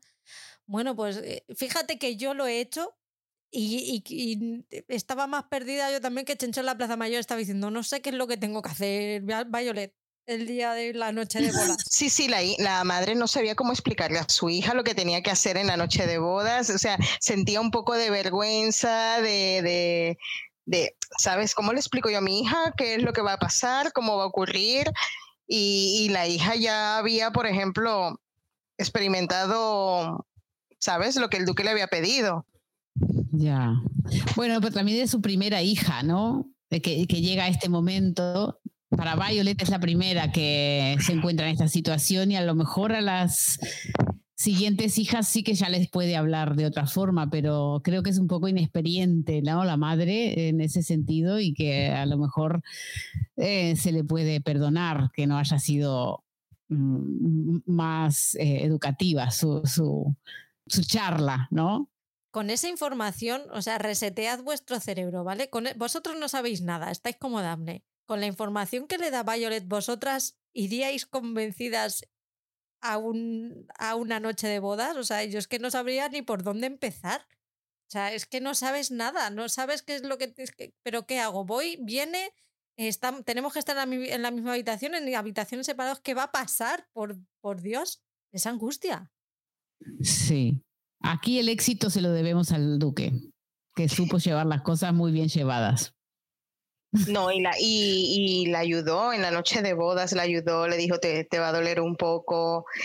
Ya le había dicho también, te has, te has mm, tocado como te lo he pedido, mm, lo has hecho y ella, necesito tenerte más cerca, como que más cerca que te lo voy a explicar, pero ¿sabes? O sea, él fue más cuidadoso, él hizo como un poco más de, bueno, pues te lo, oye, como nos ha pasado a muchas de nosotras, supongo, en la primera vez, que eh, te va a doler un poco, bueno, pues el duque ha hecho lo mismo.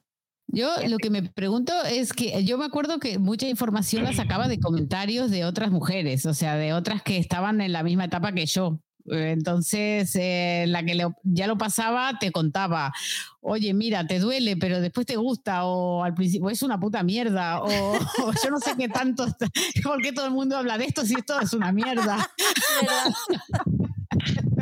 claro, claro, entonces... Y tú con lo que te van contando vas haciendo el puzzle.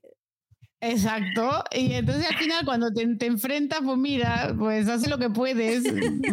Como, como en la Queen Charlotte, que ella buscó dibujos, ¿sabes que se lo dibujaron? La, creo que fue la Lady Danbury, ¿no? Se lo dibujó cómo tenía que hacer. Claro, pero ella es la reina. Es que a, a ver quién le dice que no a la reina, pero entre, la, entre las mujeres, o sea, entre que ellas no se atreven a preguntar y, y, Daphne también está en una situación en la que tampoco tiene a nadie a quien preguntar porque sus hermanas tienen menos idea que ella todavía.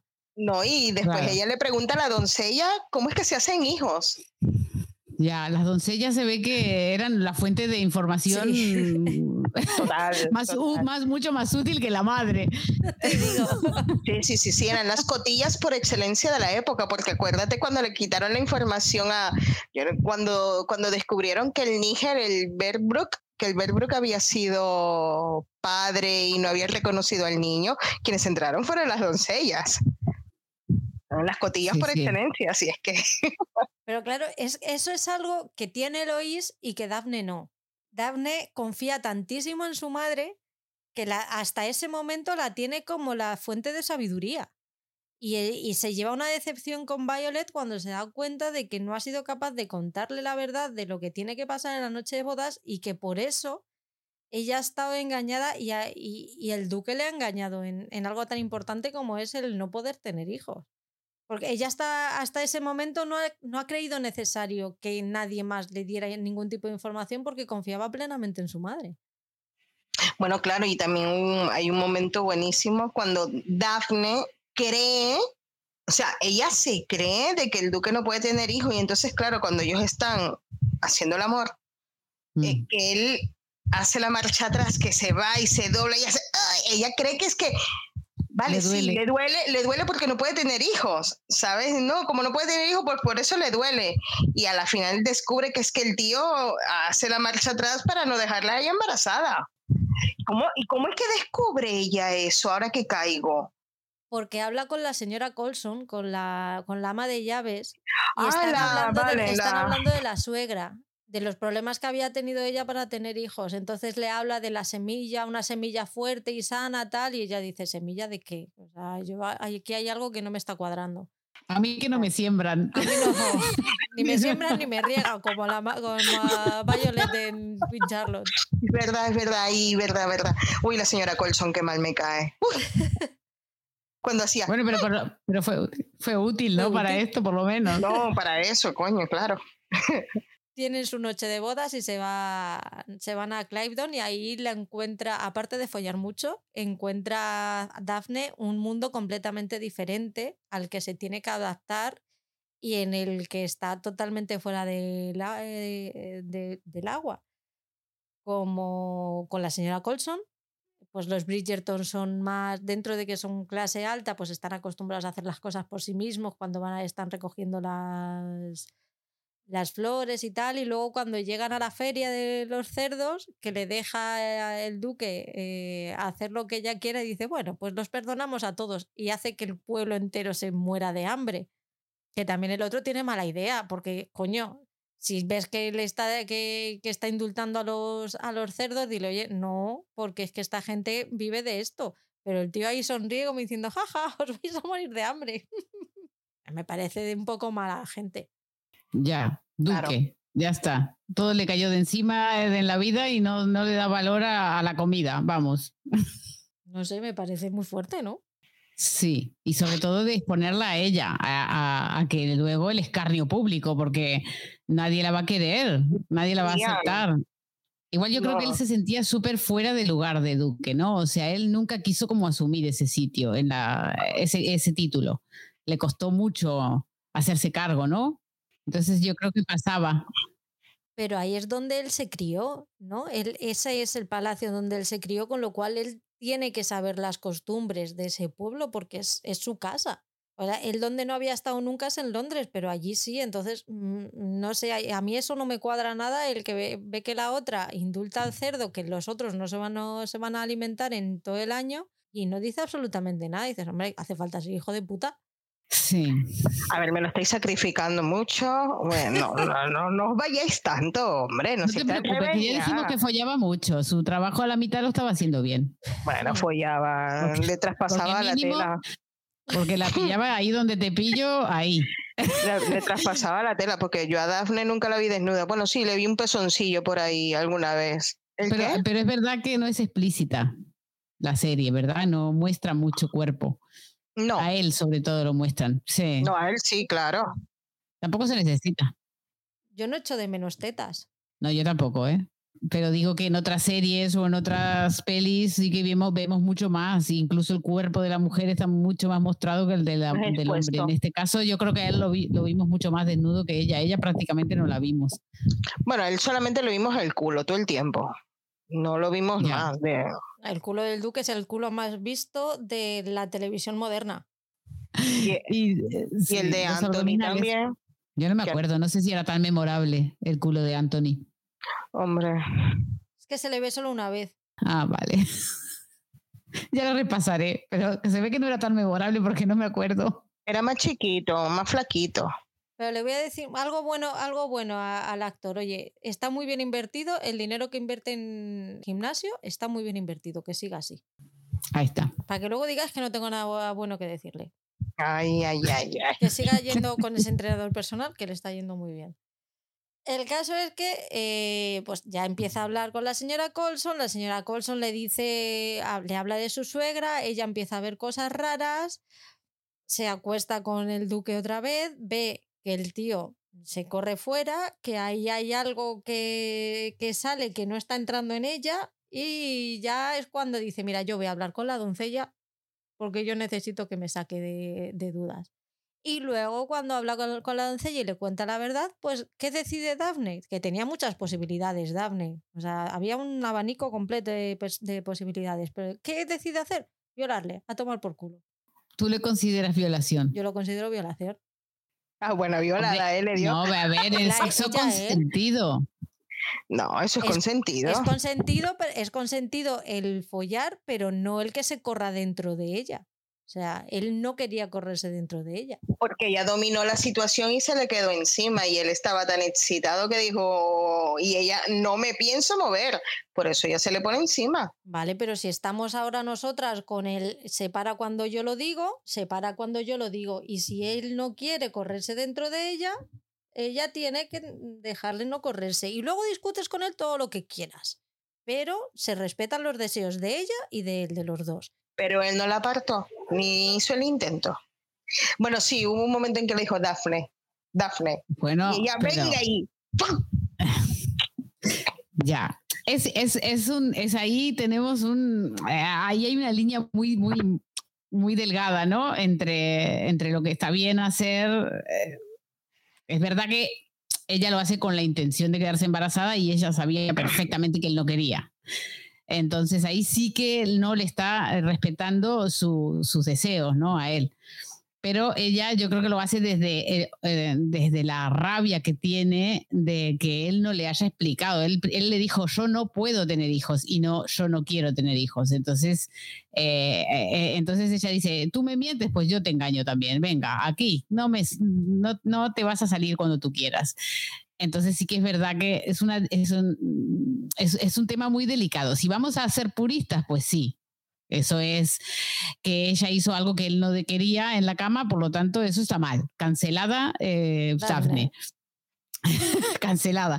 Pero, pero por otro lado, él tampoco le dio toda la información y ella tuvo que enterarse por otros lados. Ella, él nunca le explicó por qué salía. Ella todo el conocimiento que tenía sexual era el que tenía con él. Esto, él se aprovechó de todo esto, no se lo explicó, también le estaba faltando el respeto a ella, porque no le estaba siendo sincero, no le estaba 100% hablando con la verdad. Entonces, eh, y se, se aprovechó de él ser un hombre experiente y ella una, una chica inexperiente. Entonces, a mí, ¿yo qué quieres que te diga? Yo no, yo la rescato del cancelamiento inmediatamente yo no. a ella, porque Pero bueno, que, que, que, no, no, lo forzó, no le pegó, no lo obligó, no le dijo, yo qué sé, él se dejó ir. No, solamente podía tener un hijo, que es algo que te ata durante el resto de tu vida, Mónica. no, pero yo supongo que ella, yo supongo que ella habrá pensado, bueno, voy a ver si en verdad tú no puedes tener hijos, ¿sabes? Ay, Dios mío, esto me tiene nerviosa. Eh, voy, a, voy a ver si en el fondo eh, puedes o no, o no puedes eh, tener hijos. Y por eso fue que ella dijo, pues lo voy a probar. Y como tú, y es como dice Mónica, tú me estás engañando, pues yo también te lo voy a hacer. A ver si te gusta. Claro, a lo mejor fue como ponerlo a prueba, a ver cómo reaccionaba él y que, y, que saliera la conversación al final en la pareja y que él sea honesto de una puta vez, ¿no? Con ella. Entonces, ella al hacer esto... Eh, Coño, pues habla, pero no te le folles hasta que mm, no no, es que no, lo siento mucho, pero no, no estoy de acuerdo. Yo creo que, que, partieron mal esta pareja, ya partieron mal y, y, sí que es verdad que puntualmente este hecho, yo creo que a lo mejor ella no, no, no a ver, tienes que calcular muy perfectamente y no creo que ella hubiera podido calcular ese día estoy ovulando y ese día me quedo embarazada.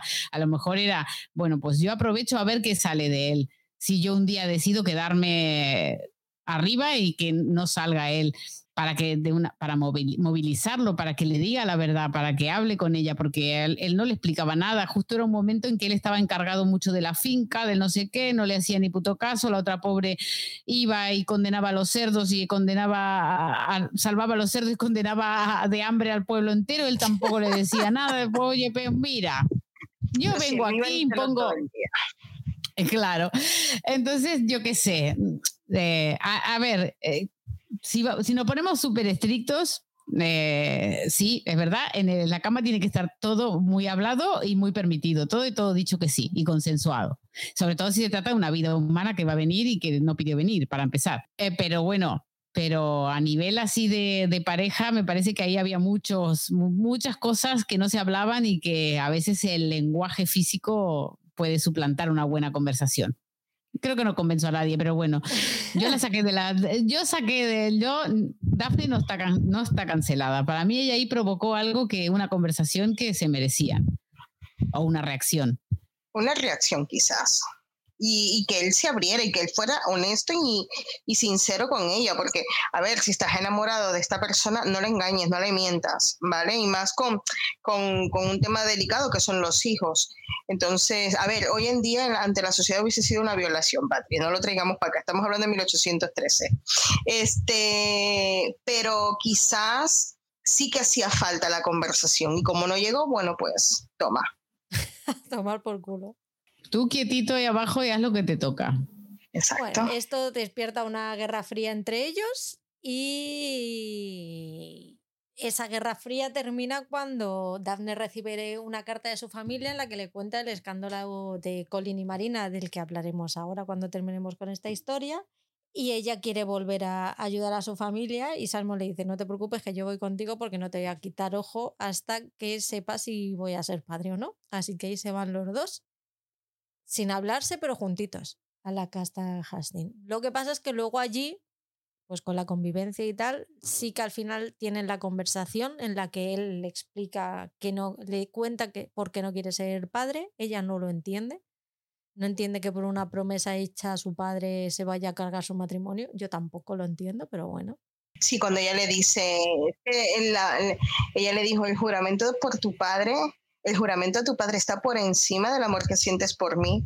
Ella se lo dijo. O sea, es que al final está pues, superponiendo el odio que tiene a su padre al amor que le tiene a ella. Claro, él, él, todavía está en la fase en que no supo soltar sus traumas para permitirse vivir su vida plena y, sin importar de, la mierda que viene, ¿no? A veces las parejas eh, como le está pasando a él ahora, te, te, te, presentan esos desafíos. Tú tienes una, sabes, súper estructurado, odio, odio, odio, esto nunca, esto nunca, y al final eh, la vida no es tan así. A lo mejor te estás perdiendo de cosas porque, porque los de antes se equivocaron, ¿no? Así que él, está ahí, en ese punto de, de casi darse cuenta que se merece ser feliz, se merece ser una familia, se merece darle la oportunidad a ella, eh, y, sobre todo a él mismo, de, disfrutar y de ser feliz y de que no estar condenado por las miserias de los anteriores, ¿no?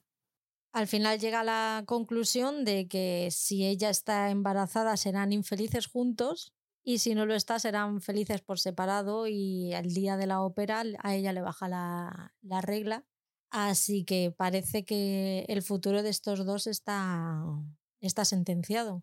Lo que pasa es que con toda la historia que están viviendo Colin y Marina, Marina puede leer una carta que le estaba escribiendo George antes de, antes de morir y en él le, él le dice a ella que quería, les, estaba haciendo planes para irse a vivir con ella y poder criar a su hijo juntos. Y el gran arrepentimiento de, de Marina es el haberle prejuzgado y haberle juzgado mal haberle, haber pensado que él, que él no la quería sin, sin saber. Y eso a Daphne le hace, le hace pensar y, y le hace ver que tiene que volver a hablar otra vez con Simon para, para aclarar y para que le cuente realmente los motivos y el por qué, tomó, por qué llegó a tomar esa decisión, aunque él, en aunque él en un principio se niega. Así que como él no le quiere contar nada, se ¿qué hacemos las mujeres cuando algo no cuando alguien no nos cuenta algo? Pues buscar. Vamos a preguntar por otro lado. Buscar las respuestas. Así que va a la, al archivo de, del padre de Simon y dice, bueno, tú no me lo estás contando, pero me lo va a contar tu padre. Y se enteró y encontró todas las cartas. Y después de las cartas llega Lady, Lady Danbury y ella le, le cuenta la parte de la historia que ella no conoce. Y ahí por lo menos a Daphne se le completa el panorama de por qué su marido pues está actuando como actúa. Igual él podría haber sido más inteligente y decírselo, pero bueno, eh, si no, no hubiéramos tenido serie. Así que llegamos al, al, baile de Hastings, acaba la temporada, se cierra la temporada con su primer baile como pareja casada. Saben que después de este baile se van a separar, Así que vuelven otra vez a, a quedar en tener un baile juntos, en bailar el vals para, para despedirse. Pero Daphne no, no quiere dejar que las cosas se queden así y al final terminan le termina pidiendo por favor que tome una decisión, pero que tome una decisión por sí mismo y no por lo que quieran los demás. Que piense en lo que él, en lo que él quiere y solo en lo que él quiere y no en, en otras personas o en otras promesas que hubiera, que hubiera hecho antes. A mí me gustó mucho. A mí me encantó ese, ese baile final y cómo empieza a llover. Es esto, ¿no? Es esta, es esta escena cuando empieza a llover en el baile de ellos y cómo muestran cómo la, la, lluvia cae sobre las velas, sobre las copas. Eh, esa, toda esa secuencia es preciosa. Eh, ellos al final se quedan solos, eh, ella está como liberada, ¿no? Ella es como, ya está, hasta aquí llegué. Eh, yo ya dije y di todo lo que pude. si este hombre decide estar conmigo, ya sabe cuáles son mis condiciones. yo creo que es preciosa ese final, me parece un final muy bonito, muy bonito, de una historia de amor preciosa. A la final la historia de amor es preciosa, si es que Mira, mira cómo, cómo no la cara. No le gustó, no ella no le gustó. Ella está, ella está, en sus treces de que no, le gustó. Esta pareja, no me gusta esta pareja, no puedo evitarlo. Ya, pero más allá de eso, más allá de eso, yo creo que, por ejemplo, los dos tienen un arco súper interesante. Ella, aparte de ser la joya de la, de la, de la corona, ¿no? Al principio de la temporada, una niña pobre que no le habían avisado ni cómo era una relación sexual, tiene que enfrentarse al mundo. Encima la, la reina la elige como la joya, ¿no? De la temporada. Eh, tiene que estar expuesta a todo tipo de, de, de, de, cosas nuevas que ella no está preparada. Se enamora de un hombre, el hombre se enamora de ella, eh, después le, la engaña, no quiere tener hijos con ella. Yo qué sé, al final ella termina mucho más madura, mucho más eh, con, confianza en lo que ella es, eh, entendió las razones de su marido, eh, yo qué sé, termina al final, es un final feliz. Y también él, él es un tío que fue, él no le interesaba el matrimonio, él no estaba para enamorarse y al final termina enamorado perdido, teniendo un hijo, que era lo que no quería. realmente él está exorcizando los demonios que lo hicieron ser así. ¿No? Él está liberándose de toda la carga familiar de un hijo de puta como su padre que lo había castrado en todos los sentidos y está decidiendo eh, eh, ser feliz. Entonces a mí como personajes los dos me parece que tienen una muy buena evolución. Te puede gustar o no enganchar más otras historias de amor, pero esta es muy bonita en eso, en la evolución que tienen los, los personajes. Sí, estoy con Mónica totalmente en, todo, en, cómo lo ha descrito ella, lo, o sea, lo ha explicado de manera perfecta. Ella eh, ha pasado de ser una niña a ser una mujer madura, eh, ha aprendido mucho, descubrió muchas cosas de, su marido y él, que era un hombre que decía, no me voy a casar nunca, no voy a tener hijos, no me voy a enamorar, voy a ser un libertino de la vida, pues mm, lengua que habla con lo que paga. Eh, no la cagaste una, la cagaste diez veces, porque todo lo que habías dicho que lo ibas a hacer, pues toma, te ha pasado, ¿sabes? O sea, eh, te, has, enamorado de la hermana de tu mejor amigo, te has casado con ella, eh, te la follaste todo lo que quisiste, le hiciste un hijo y le vas a hacer diez más. O sea, cállate la boca. que, que es de la boca, que, que, que es así, que ha sido una historia de amor bellísima, bellísima. A ver, Patri, dinos por qué. No lo sé, yo ya te digo, yo creo que es porque, porque me falta, em, no sé si es empatía o me falta conexión con, con los personajes. Sí que tenéis razón en todo lo que habéis dicho. ¿no? Simplemente no he conectado con, con, la historia es que según la he ido viendo, cada vez me ha ido gustando menos, porque a mí me gustó mucho la primera temporada. Pero según la he ido viendo, me, ha ido gustando menos. O sea, he ido viéndole más, más problemas. O sea, me ha, ido pareciendo más tóxica la, la relación. Entonces, me cuesta, me cuesta empatizar con ellos, pero sí, yo entiendo y, sé que la evolución, es, la, evolución es buena, la evolución es positiva y, y está bien. Pero no, no, no, he, no empatizo con ellos. Me gustan más, mucho más Anthony Kate, por ejemplo. Y ellos tampoco es que tengan una relación súper sana, pero Me gustan más, me gustan más ellos. Personal, a lo mejor seguramente el actor también tiene que ver, no lo sé. Simplemente esta historia no, no, no espérate cuando llegue, la cuando llegue la T3 a esta. Esta se nos va a derretir de amor, vamos, se nos va a transformar. Voy a llegar con ojos de corazón. Claro, que no quiere, que no quiere decir que sea la mejor historia de amor de los Bridgerton, pero para de presentarnos la familia, para era Daphne la que le tocaba por edad, ¿no? Entonces yo creo que, que, está bien, que creo que no es así el orden, ¿verdad? Alguien que me lo explique. O sea, sí, sí, el, primer, libro, es, el primer libro es Daphne. Es así. Sí, el, único que han cambiado hasta ahora es el, el, cuarto libro que le han metido el tercero. Y, y yo pregunto una cosa, ¿y por qué en lugar de Daphne ¿Por qué? ¿Por qué? Esto es, esto es una pregunta que hago que a lo mejor, ¿por qué pusieron primero a Daphne y después a Anthony cuando Anthony es el hermano mayor? Habría que preguntarse a la autora, pero supongo que es por, por evolución del personaje. De porque era mujer, porque... Vale, porque es mujer, sí, probablemente sea por eso. Porque a Anthony sí que han porque es la mayor de, de esta familia y pues mira, te tocaba a ti. Y los hombres se pueden casar más mayores.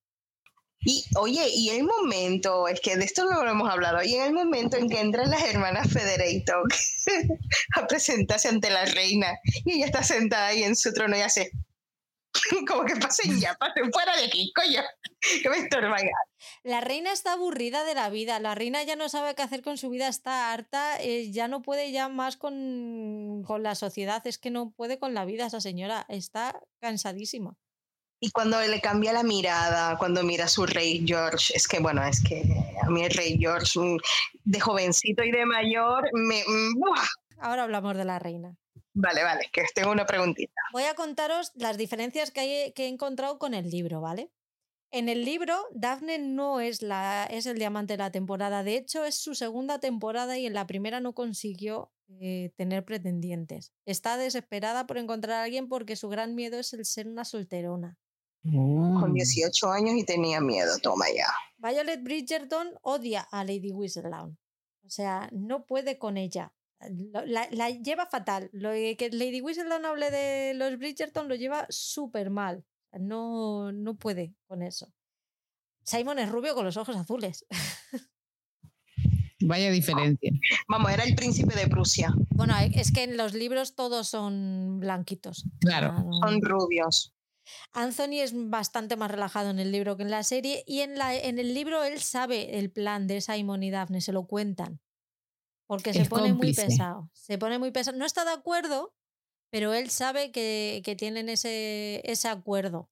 Aunque luego desembocan lo mismo, pero él, a él le cuentan que están, lo están haciendo para que les dejen en paz, para que le dejen en paz a él y ella tenga más, Daphne y Colin son los hermanos más, son los hermanos más unidos, están súper unidos. De hecho, siempre van el, va el uno a, siempre cuentan el uno con el, con el otro. Lord Federington está muerto, a Lord Federington no se le conoce, ya está muerto cuando empieza la, la historia. Y poco más. Que murió envenenado. Sí. Se tomó, o sea, lo obligaron a tomarse la botella de veneno. Vamos a hablar de los momentazos de la serie antes de pasar con, Marina, Colin y Penélope, que aquí también hay tela que cortar con estos tres.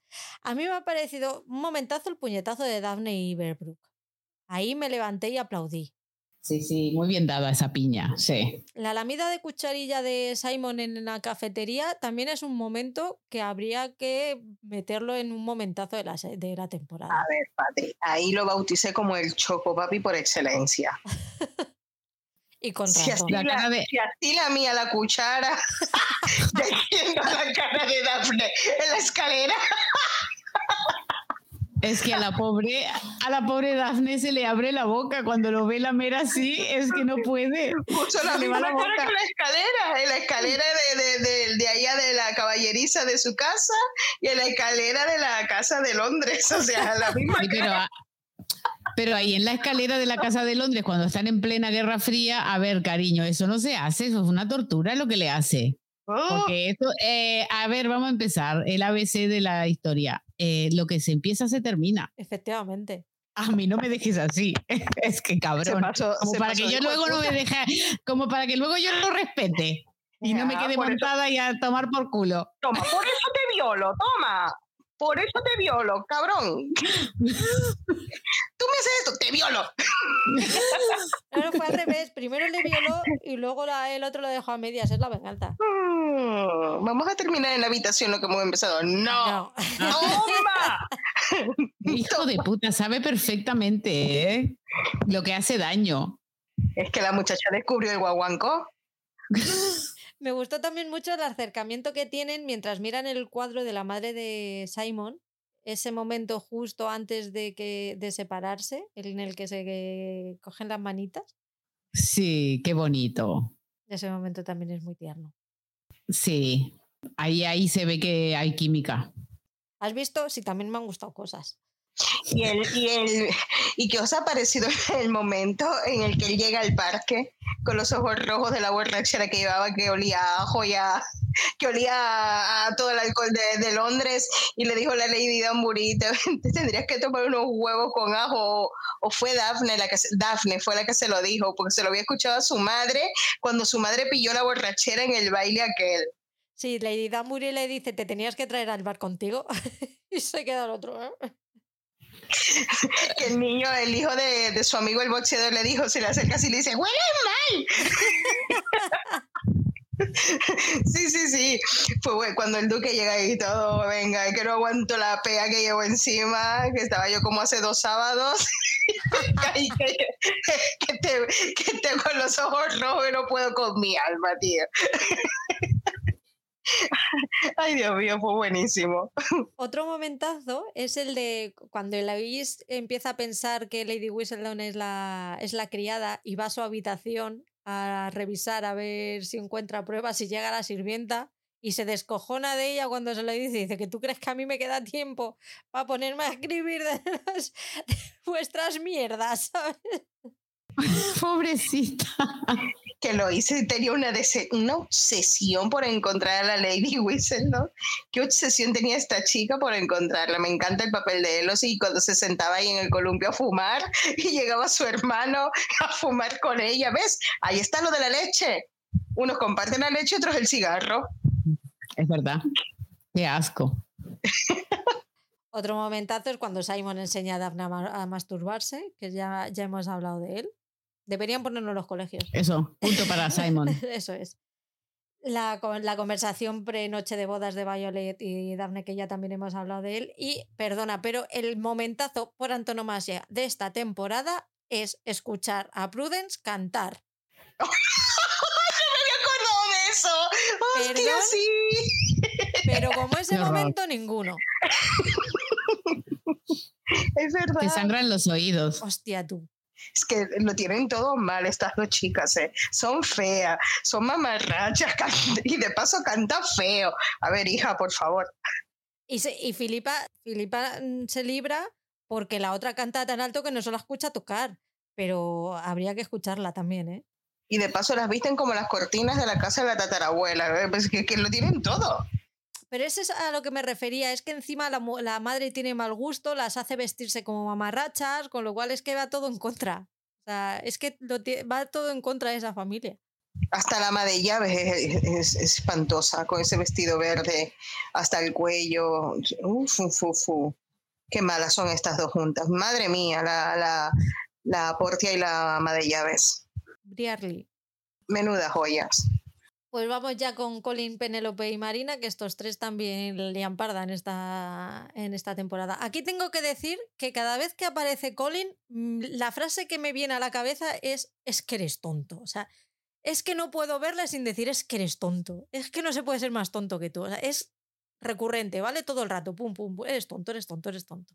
Pero le quiero, pero es tonto. Es muy bueno.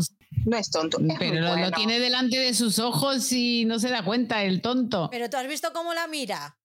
Justo antes de irse a salvar a Marina, que se quedan los dos mirándose que dicen, pero no lo estáis viendo. Bueno, ella sí, pero no lo estás viendo. Hombre, ese, fondo de pantalla que tienes, cómo la mira ella y cómo la mira él. Pero porque esto es de la tercera temporada y ya se está pispando de que se está enamorando. Pues ahí no tiene cara de enamorado, fíjate. Tiene cara de que le gusta. Algo en tu cara me fascina y algo en tu cara me domina. Pero bueno, eh, uff, este, este trío.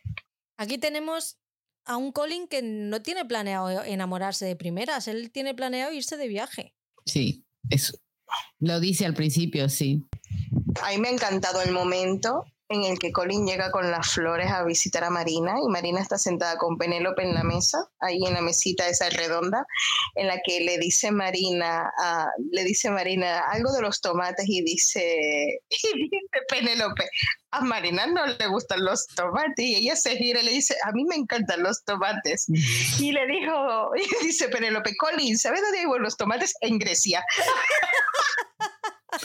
Y yo ahora no quiero viajar, es que, es que faltaba ya que cayera la lámpara de encima de la pobre Penélope y la aplastara. Es, que, es que esta cuerda hijos de puta me quieren amargar la vida. Pobrecita nuestra niña, como ha llorado en esta... Lo pasa fatal.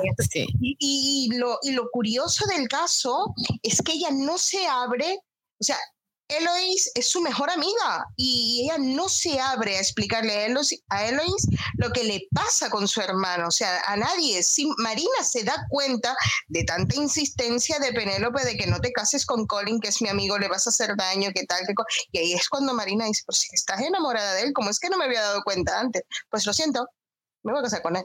Pero porque ella no se siente suficiente y ella se da cuenta de que él no, o sea, ella no le atrae a él porque él la ve como su hermana, es la mejor amiga de mi hermana y está todo el tiempo en mi casa y yo la veo como mi hermana, como una más de la familia. Eso es lo que se deja entrever, ¿no? Eso es lo que se deja ver, claro. Pero tiene mucho que ver, no me parece, en el perfil de este personaje de Penélope, de la familia que viene, como realmente a ella nadie ni le prestan atención. Las dos mayores son, son las que captan la atención, no de la madre, más que ella misma. Ella siempre está como aislada, viviendo en su mundo, leyendo, es la rara, es la diferente. Eh, tiene esa amiga que es Eloís, que es la, la diferente de los Bridgerton también. Entonces, mm, está acostumbrada a pasar desapercibida ella. Ella piensa que no se merece que la quieran o que de Colin, que es el, gran interés amoroso de ella, realmente le tenga, le vaya a, dar atención, la, la, vea como una chica eh, que puede ser su mujer, ¿no? Entonces, eh, hasta ahora ella actúa de esa manera, desde para mí, ¿no? Yo lo veo como que ella actúa como que ella no se lo merece, aunque se muere por eso, pero que todavía no está segura de sí misma como para decir, oye, que yo también existo y también soy mujer no, mírame, si tengo escote y tengo todo lo que tienen las demás.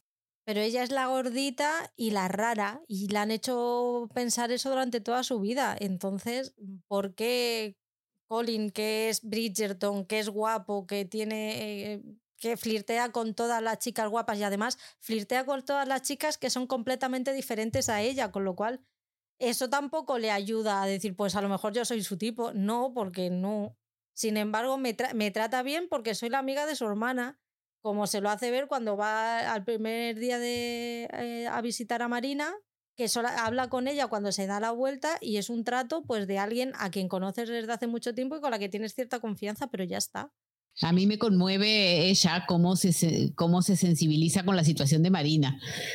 Porque en un principio ella, antes de que Colin aparezca en este triángulo, eh, ella se preocupa mucho ¿no? por la situación de Marina, de que es una chica que está embarazada, que nadie va a querer casarse con ella, que hay que solucionarla, busca el tema, la manera de comunicarse con el, posible padre, em, se preocupa por ella, es una chica muy sensible, que no la juzga, está libre de, de prejuicios, ¿verdad? La intenta ayudar, cree en el amor, ¿verdad? Ella cree en el amor. Entonces, eh, a través de esta relación con Marina vemos mucho cómo es ella, ¿no? De verdad. Eh, y es que es un amor. Esta chica es la luz de nuestros ojos. Es el mejor, es el mejor personaje del... Total, totalmente de acuerdo. Y mira que Lois es feminista y es rompedora pero es que la lucha que está teniendo Penélope y luego ya cuando se descubre que es Lady Whistledown, el cómo ha sido, cómo es capaz de llevar su propio negocio sin ayuda de nadie, con todo en contra, porque es que además forma parte de una de las peores familias de la alta sociedad de, Londres. Es que no, no partía de cero, partía de menos infinito. Y ha conseguido salir ella sola, ella sola adelante. Entonces es que es, para mí es un personaje que es eh, espectacular, vamos, y luego lo, buena que es que incluso sabiendo que, mm, que está interesada e, en Colin, ella en ningún momento tiene interés, o sea, ella lo único que quiere es que no le engañe, pero si, e, si Marina no le llega a engañar y Colin se, y, se enamora de ella y es lo que él quiere y, en esa, y esa pareja va sin engaños, yo creo que ella la hubiera dejado, le hubiera dejado casarse con él. O sea, no hubiera puesto ningún impedimento, no hubiera escrito nada. O sea, ella lo que no quería era que Marina le, le engañara. Le engañara. Claro. Mi chica, pobrecita lo que llora. Ya, yo, ¿Cómo, se, se, acurrucaba en la cama cuando Marina salía de la habitación? De hablar con ella, cómo se acurrucaba en la cama a llorar después de, de tanto insistirle a Marina, no te cases con él. No ella lo que quería era, no lo engañes, o sea... No le destroces la vida, le vas a destrozar la vida. No le mientas, no le mientas. Y luchando, como decís vosotras, por encontrar a, a, George Crane, que es el padre de la criatura. No lo engañes, que, que me, lo quiero tanto que me duele que, que, que lo engañes, ¿sabes? Pero bueno, yo creo que eh, Colin voy a, voy a hacer un pelín avance, se empieza a dar cuenta de que siente alguna cosilla por ella, por Penélope, es cuando en la temporada 2 él se va y ella le envía esas cartas para preocuparse por él, para, para saber cómo le va, que él, que él vuelve, vuelve como otro Colin. Bueno, ya, ya, ya, ya entraré en el... Pero yo creo que de ahí es cuando se empieza a dar cuenta porque hubo un momento en que le dice, es que tu carta, tus cartas, algo así fue, tus cartas me han dado un poco de vida, me han dado un poco de luz, me han dado un poco de felicidad. No, en esta temporada él está por uvas, entre que está nubilado con Marina y luego cuando se entera del engaño, eh, lo que necesita es recomponerse del, engaño, que esa es otra. Vamos a ver, yo creo que esto Penélope no tenía otra opción que escribir Whistledown porque ella intenta, ella intenta hablar con él, él no la escucha porque está ciego. Y luego ya se entera de que se van a Gretna Green. Encima, la conversación que tiene con Marina es horrible: de a ti no te va a querer nunca, nunca te va a ver como una posible pareja, que es. No se puede ser más cruel. A la mínima ya la llamaban gorda, tanto las hermanas como, aunque Marina la quisiera. A ver, Marina, Marina tenía Marina a mí me fue una un personaje que a mí me dio, yo tenía sentimientos encontrados con Marina. O sea, fue un personaje que a mí me despertó dulzura, es una chica muy guapa, yo la veía muy, muy bella, o sea, ella, ella encandiló la casa de los Federaton, pero a Penélope no. Ella no encandiló a Penélope. Si os fijáis, ella no, no, a, Prudence y a Filipa sí, por la belleza de esta chica. Pero Marina a mí me despertó tanto rabia como, como dulzura, porque coño, en el momento en que ella se queda sola con, en el baile, es que hay un baile y que ella se va sola a la biblioteca con, con Colin, que Colin le pide matrimonio y la cara que ella pone de malvada, de bruja, hija de puta, cuando lo abraza, ¿sabes? Dices, hostia, tía, que, que no seas tan desgraciada que tú no quieres a este chico, ¿sabes? A, pesar de lo guapo, de lo listo, de lo, de lo, de lo bueno, porque no es tonto, es bueno.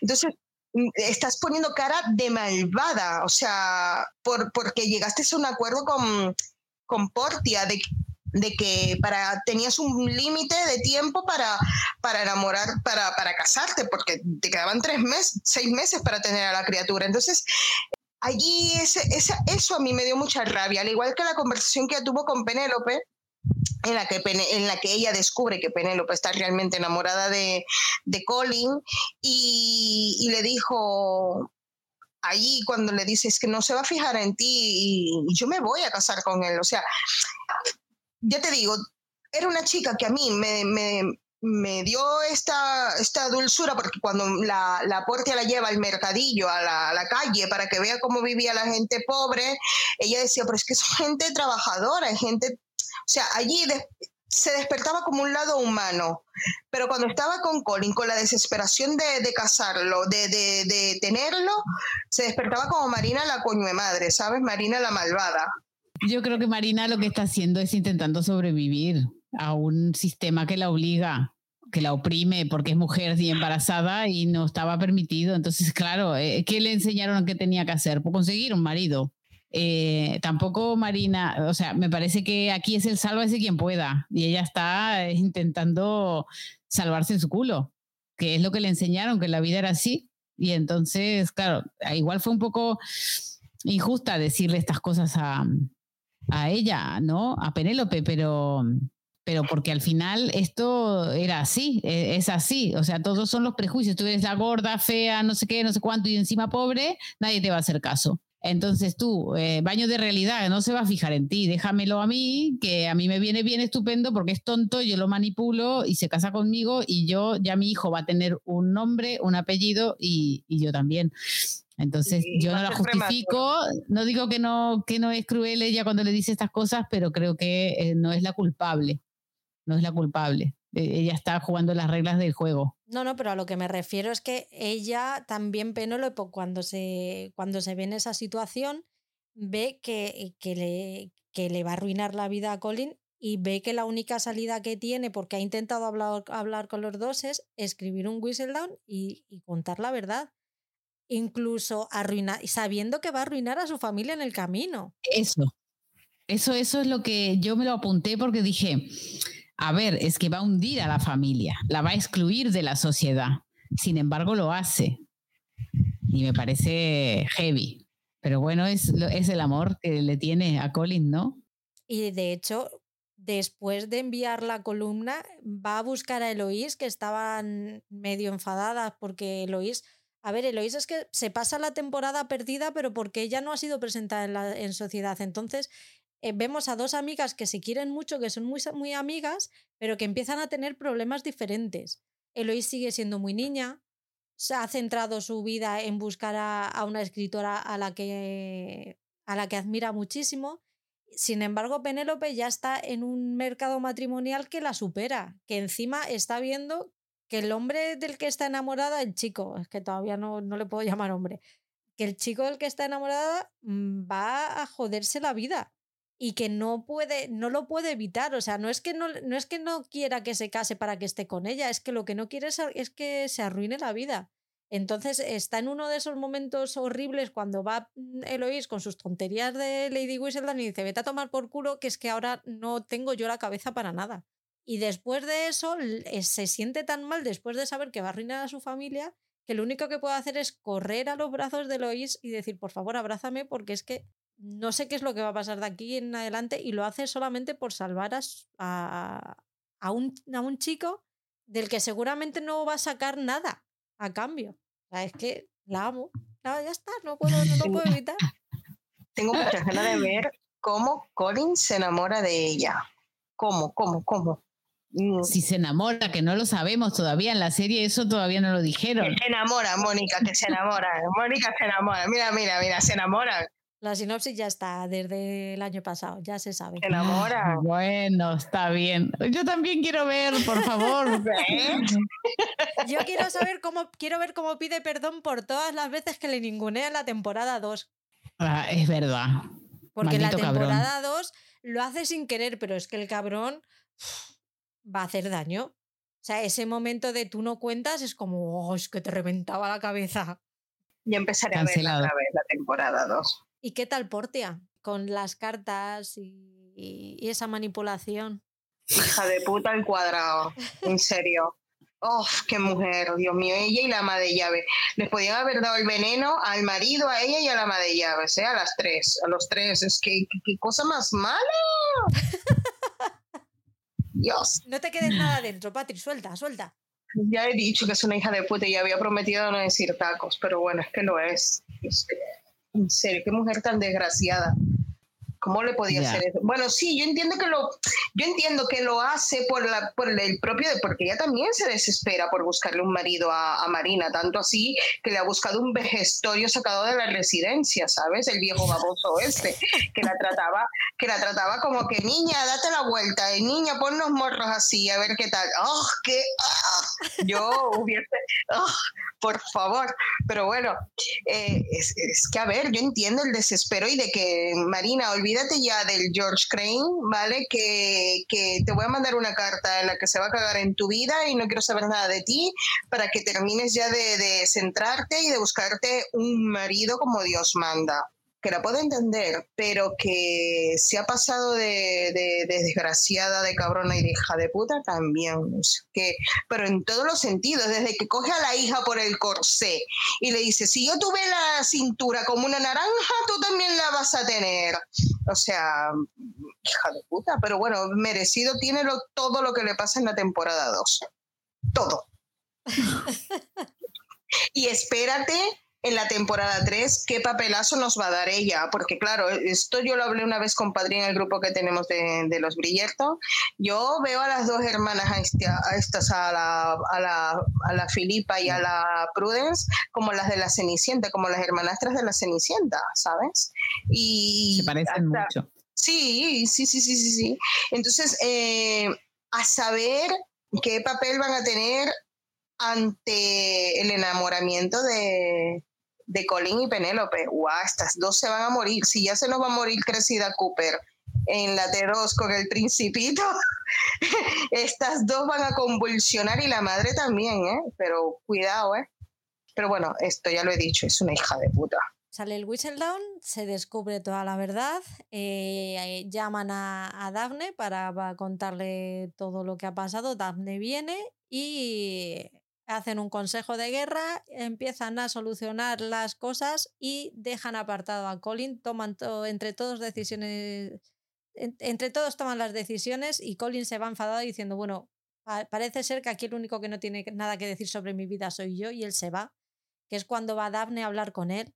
Y Daphne dice, agradece que te has enterado de los secretos de, de Marina antes de haberte casado, porque ella está también con todo su drama personal y le ofrece un encuentro con ella en la casa Hastings.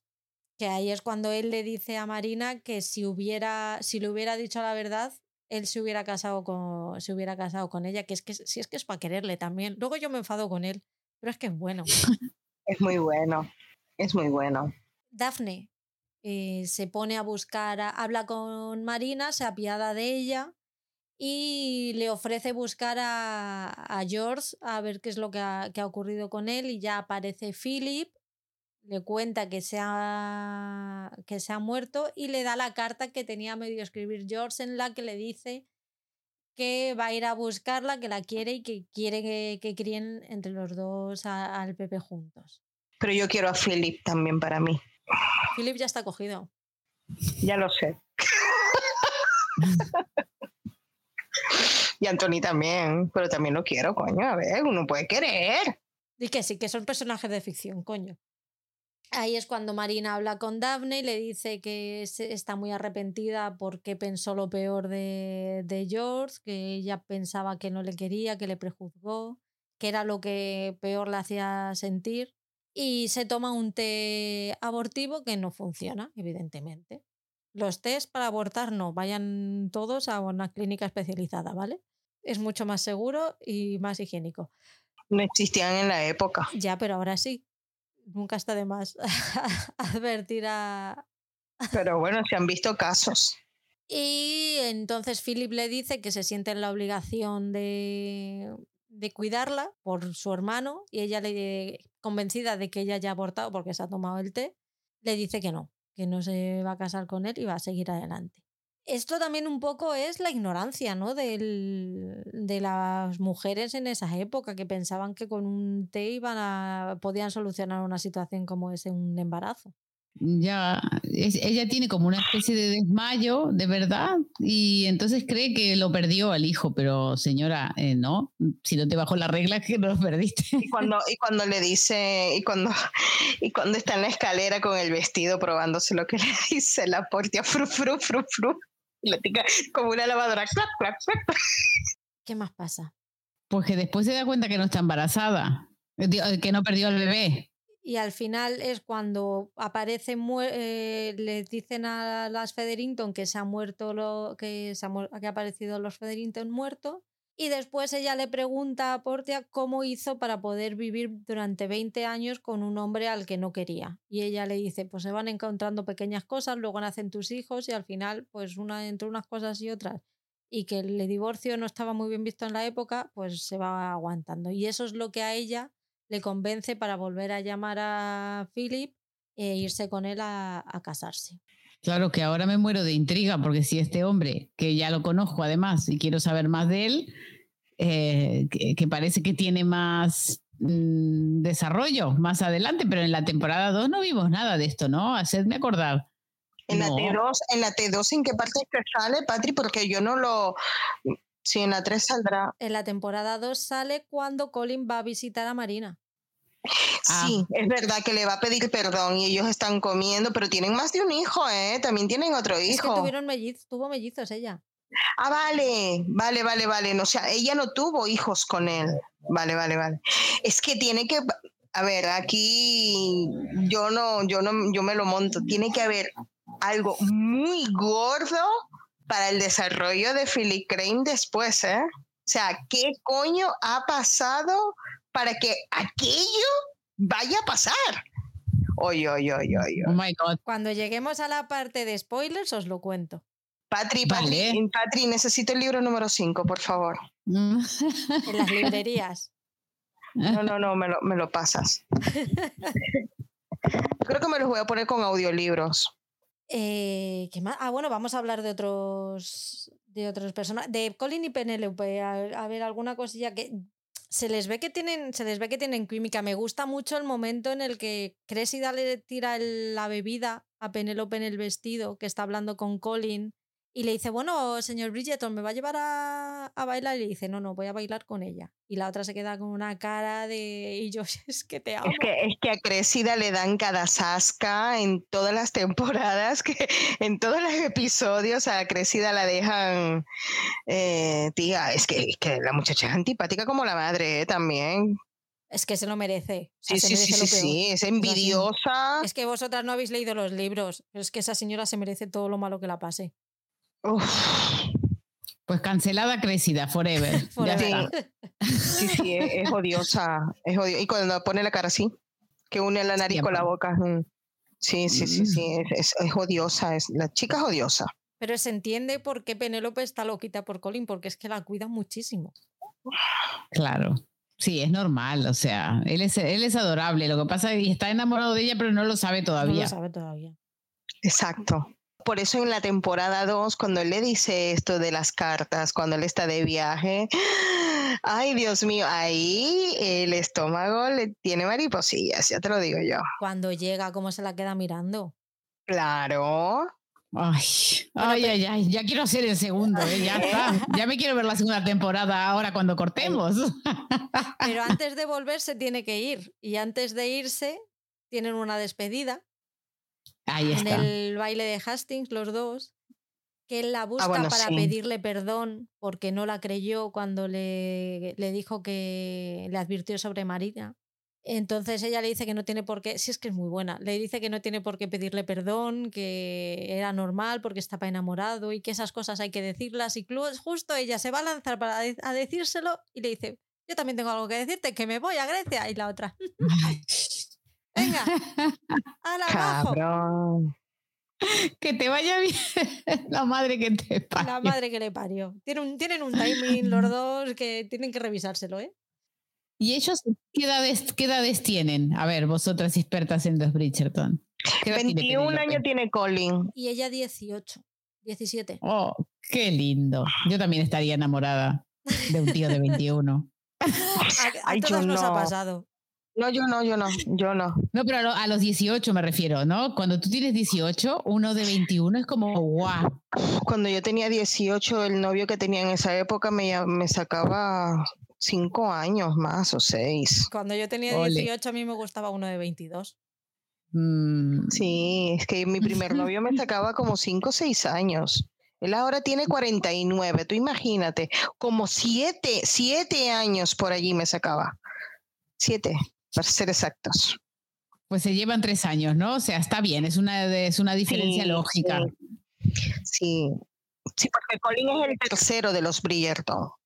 Y él la pide bailar y ella, la pobrecita mía, tiene tal decepción en el cuerpo que le dice que no y sale llorando del baile, que es que, es que, es que qué sufrimiento tiene esta chica en esta temporada, de verdad. Es que no, no sale de Málaga, ya se ha metido en Malagón.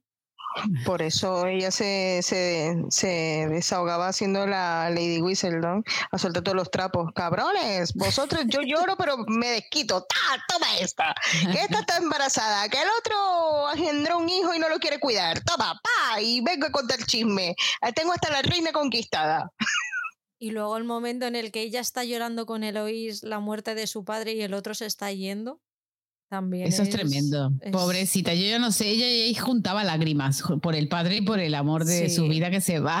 Economía del llanto. Economía del llanto, pobre. O sea. Le pagaban para llorar. La verdad que hemos visto como una Penélope muy sufrida, no la hemos visto en ningún momento de, de alivio, solamente hay un baile, me acuerdo al principio con Colin, que ella es tan feliz que a mí me encantó ese momento, pero después casi que no la vemos feliz. Eh, y así que nos da mucha, bueno, luego con la revelación que viene más adelante, ¿no? De quién es Mrs. Eh, Lady Whistledown, eh, también ahí le, le, ves otro perfil totalmente diferente al personaje porque dices, wow, o sea, ella mientras nosotros la veíamos sufriendo y no sé qué, era la que movía los hilos de toda la sociedad. Hasta la reina está decepcionada cuando esta ya, ni escribe y dice, ya ni habla. O sea, la importancia que tiene, ¿no? Una chica como ella que está totalmente pasa desapercibida hasta, hasta en su propia casa. Así que es un personajazo y el tener ese poder y no usarlo como le dé la gana para hacer y deshacer. O sea, es que es muy fácil que teniendo ese poder se te vaya a la olla y digas, sí, pues ahora ya verás. ahora se joden, claro. bueno, ahora que se ha quedado sola después de la segunda temporada, a ver cómo empieza la tercera, porque soy yo y vamos, Terminator. Les jodan a todos. Pero yo digo, yo digo una cosa. Eh, a mí, yo, bueno, tú dices que en los libros no pasa, pero oye, eh, a Eloí se le irá la lengua y, la, y la descubrirá, la dirá que es la que la Lady Whistledown es la Penélope. No creo. Tú te imaginas ese bombazo, pero entonces, claro, es que Eloís, pobrecita, tiene el secreto de que ella será, que, que ella es la Lady donde Después, eh, ahora se va a casar con mi hermano. Eh, a ver, vamos a ver. Yo creo que le puede la lealtad hacia ella, la amistad. A su amiga. Puede y, ser. tampoco sabemos cuándo van a arreglar esa, esas diferencias. claro, si, si las arreglarán antes de que se casen o después. Pero espérate, estamos viajando en el futuro, pero así, a mansalva, ¿no? Porque, porque, yo estoy en la 1. Y no hemos hablado de la 2 y nos hemos saltado para la tercera. A veces que soy como yo. Que, que, a mí en el guion me sale Violeta, que no me sale a mí que estemos hablando de... Patria es que no lo está siguiendo. Ella está metida en la conversación. Ella, ella se, deja llevar, se deja llevar. Ay, Dios mío. No, pero claro, me encanta porque tenéis un montón de data. Yo no lo tengo, pero me encanta, ¿eh? O sea, me encanta porque me vais dejando ahí. ya sabes cómo me siento yo con Outlander. Claro, ya, ya, ya. Sí, ya me gusta estar un poquito en esta posición. Sí, sí. Pues vamos a hablar un poquito por encima de otros personajes. Vamos a hablar un poco de Violet.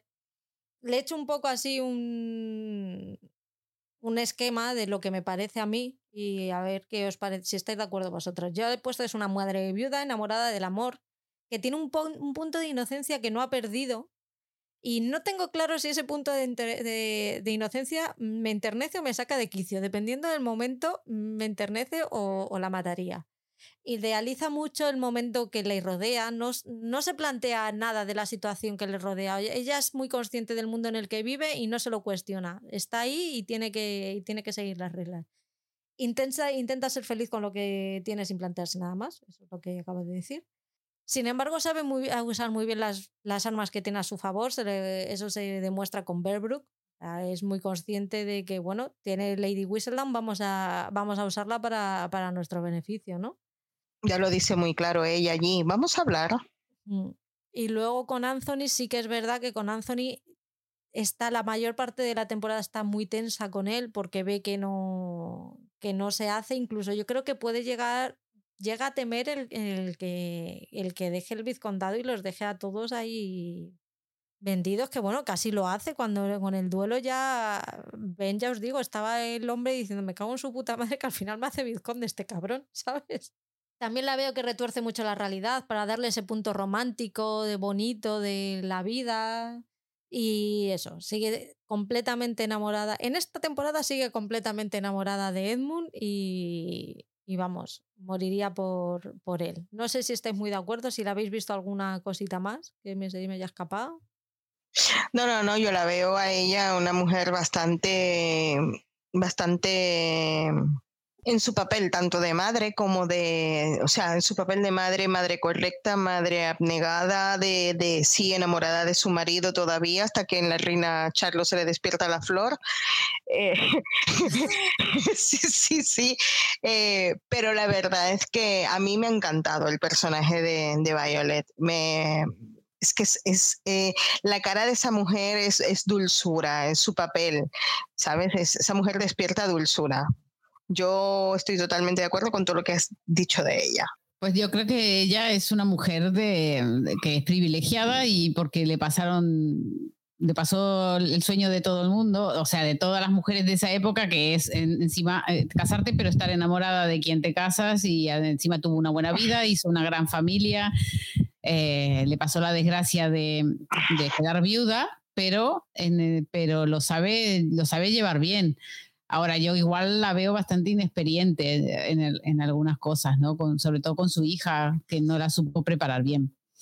Este, o, o yo qué sé, también es complicado. Es complicado sentarte a hablar con tu hija y decirle, mira, esto es esto, esto es lo otro y tiene que pasar aquello. O sea, ahora lo, lo, lo hablamos de otra forma, pero en aquella época, es, pues al final ella debe ser hija de, también de una mujer que no le habrá hablado y lo habrá descubierto ella por su cuenta. Entonces, bueno, pues yo creo que es una mujer que es privilegiada y todos los Bridgerton son privilegiados y yo creo que Lois comparada con Penélope, que vienen a ser como las dos, digamos, la Bridgerton y la de la otra familia, que son, tienen la misma característica, no son las inteligentes, mujeres inteligentes, ¿no? Que intentan, prefieren leer que estar casándose.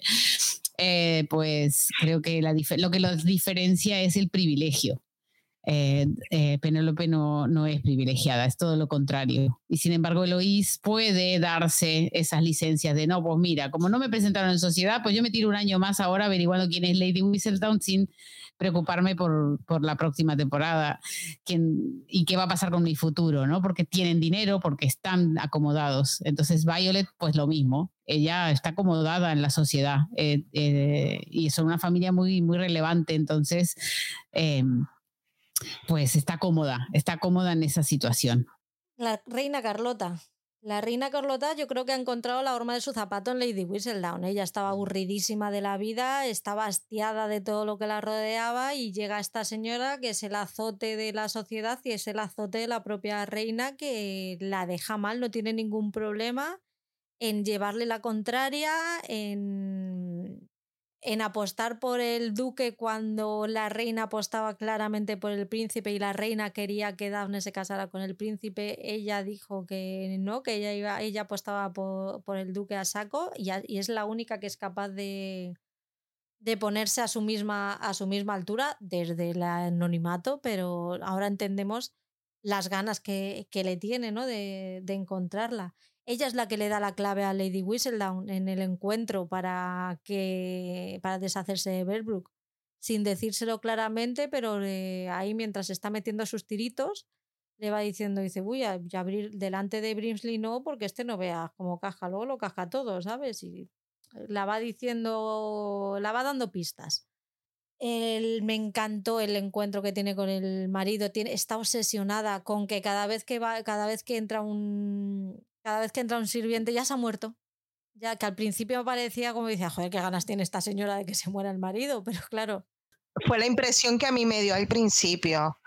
Fue la impresión que a mí me dio al principio, pero después ella cuando el, rey está comiendo, que ella llega y le pregunta por las flores, por el jardín, ella lo mira con una cara de amor, de que te quiero tanto, ¿sabes? Y cuando él la insulta, que, que le pregunta por la Emily, que, que le explica que Emily se murió, o sea, la cara de tristeza que esa mujer pone cuando, lo cuando él la insulta, esa es... Mm, esa es su gran debilidad, la, el, rey Jorge. Es la gran debilidad de esta mujer. Me fascina la reina Carlota y desde que vi Queen Charlotte, más todavía, o sea que, que poco. Que, es que para esta mujer yo solamente soltaría flores es que me fascina su papel. sí, como decimos, ahora está aburrida, pero cuando viene, ah, esto no me gusta, y ya tú fuera de aquí. ¿Sabes lo que te quiero decir? Es, es, espectacular la, la reina Carlota. No tengo nada malo que decir de ella.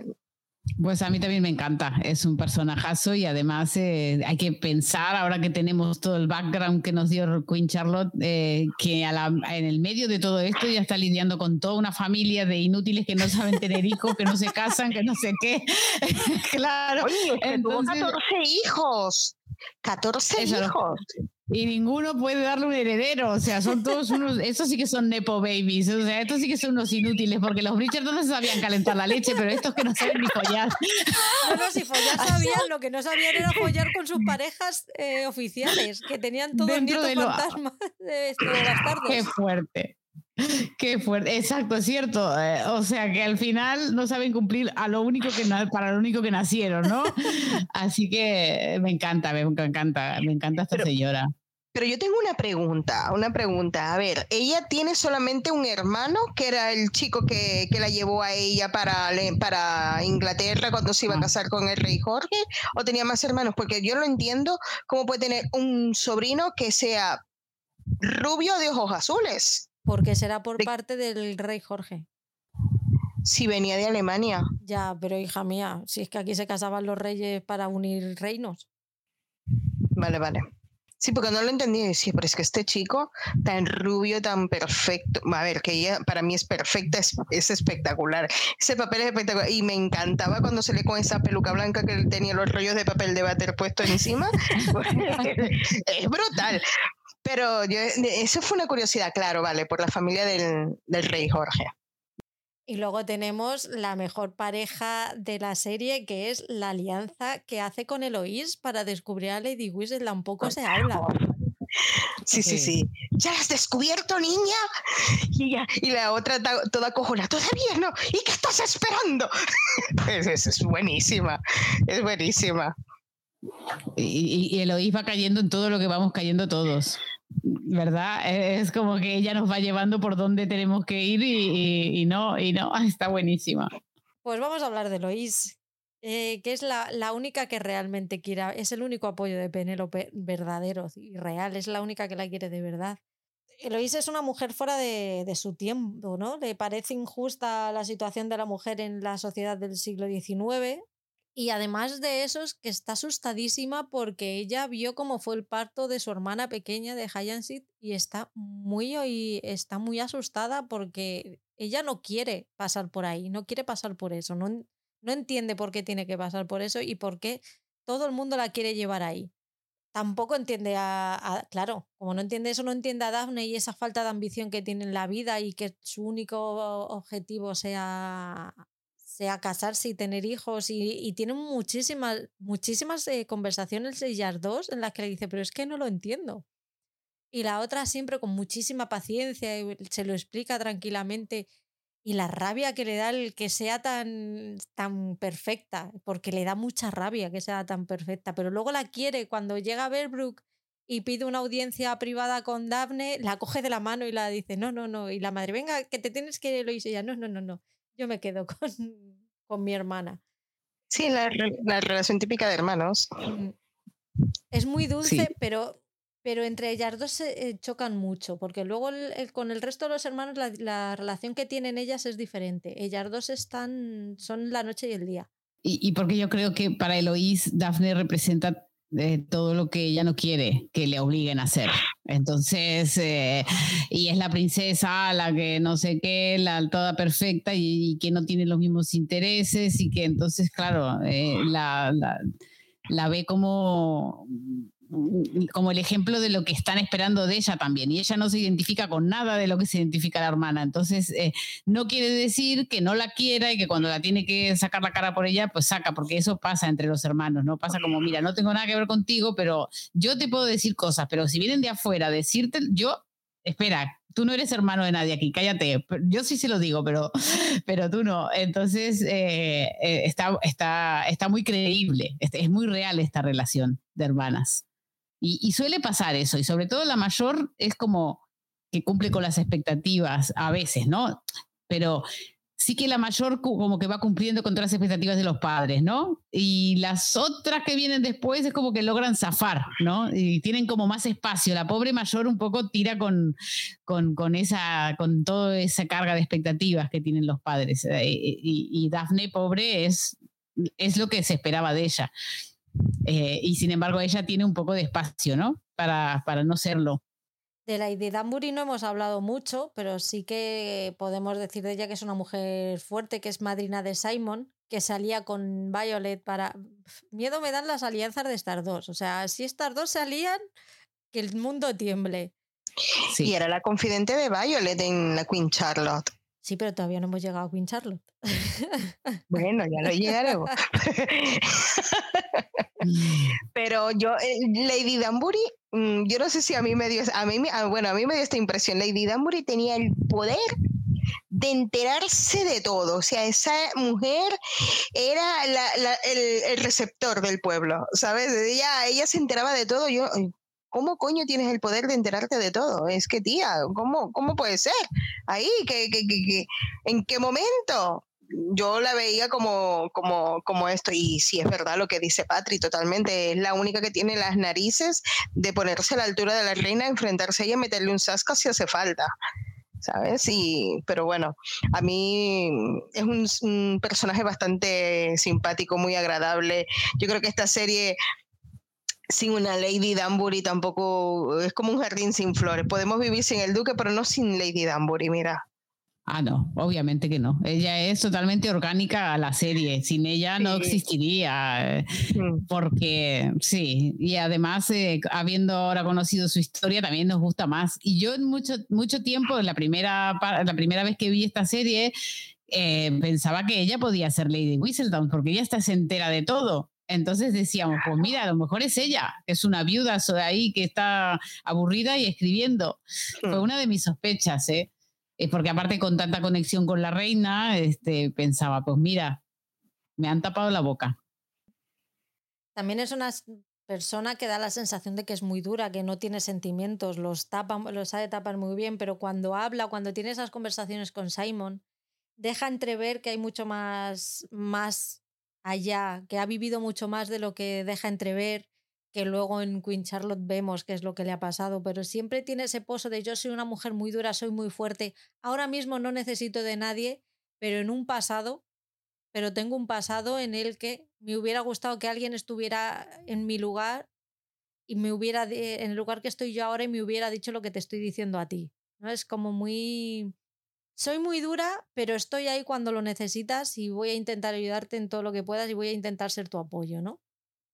Sí, sí, y así lo hizo con el duque de niño, sí.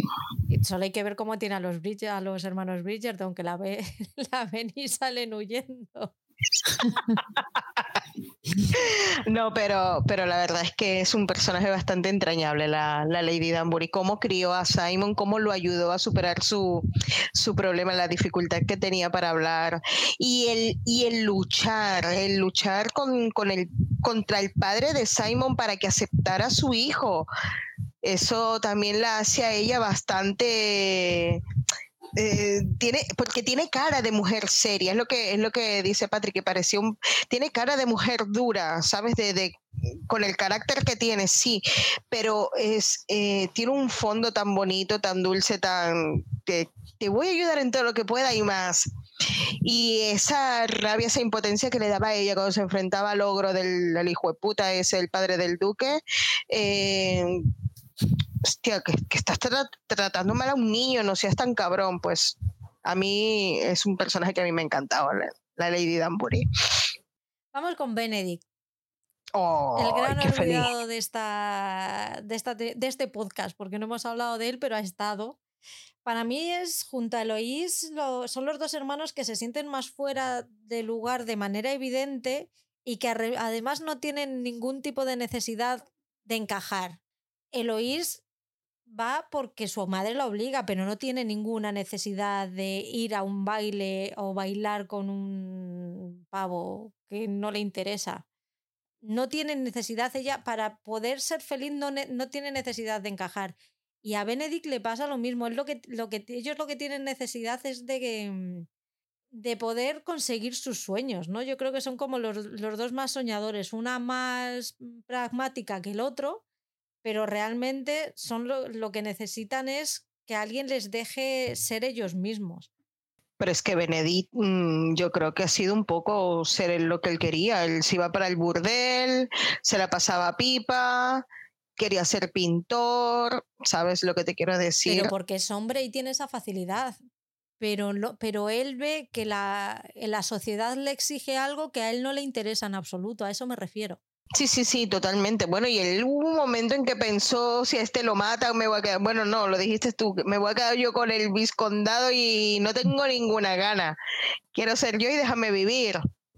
A mí me encanta mucho la relación que tienen los dos de, de siempre estar el uno para el otro, porque se entienden muy bien, porque saben, saben cómo se siente el otro y siempre, siempre están ahí. Los momentos en, los, en el columpio me encantan, las conversaciones que, las conversaciones que tienen los dos, Eloís que le dice, no seas tonto, lucha por, si quieres ser pintor, lucha por ello, que tú eres hombre, que tú lo puedes conseguir. Ojalá yo pudiera, tuviera alguna posibilidad de conseguir lo que yo, lo que yo quiero. Y cuando le dice, ¿eres Lady Whistledown? la otra no, pero me gustaría. Sí, son los típicos hermanos del medio, que no son tan importantes como los mayores y tampoco son los pequeños. Por lo tanto, ahí eso tiene sus ventajas y sus desventajas. La desventaja es que no te hacen ni puto caso. Y la, y la ventaja es, que, no te hacen ni puto caso. Exactamente. Eh, justamente eso es lo que es una ventaja. Porque entonces puedes tener ahí un poquito más de, espacio para, para no cumplir tan a rajatabla todo lo que se, que se espera de ti, por lo menos no por el momento. Ya llegarán a su edad donde tengan que demostrar si están preparados para la sociedad y todo esto, pero Mientras tanto ellos se relajan, se fuman sus pitillos ahí fuera, juntos, conversan. Eh, tenemos hoy un Benedict que a mí me presenta una duda. Yo quiero saber si ese chico es bisexual, probablemente, ¿no? Porque... Bueno, yo, eh, tenía la misma duda y lo hablé con Patri. ¿Te acuerdas, Patri? Me ha quedado clarísimo que no es bisexual.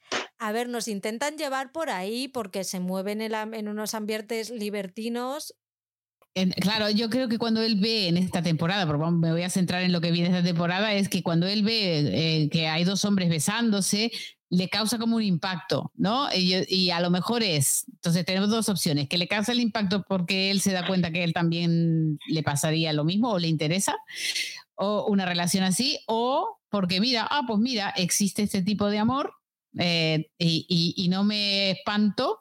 Y, ¿sabes? Es como para presentar un poco que el homosexualismo también existía en esa época, que había y, cómo tenían que vivir lo oculto, etcétera, etcétera. Pero entonces yo lo veo que él después se va con sus mujeres y todo, pero bueno, podría ser un caso de ser un hombre, un chico eh, bisexual. Eh, o no, o no, o simplemente un tío que se encuentra con esa situación y lo acepta y es capaz y es tan abierto como para tener un amigo que sea homosexual y, sin juzgarlo, ¿no?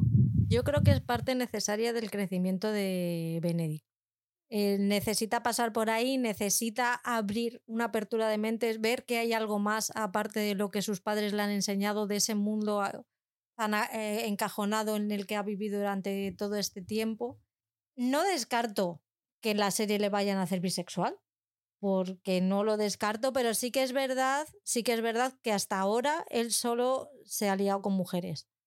Pero la vida que él lleva es completamente diferente a la vida que llevan sus hermanos, incluso Anthony siendo un libertino también, eh, se, mueve, se mueve en ambientes completamente distintos.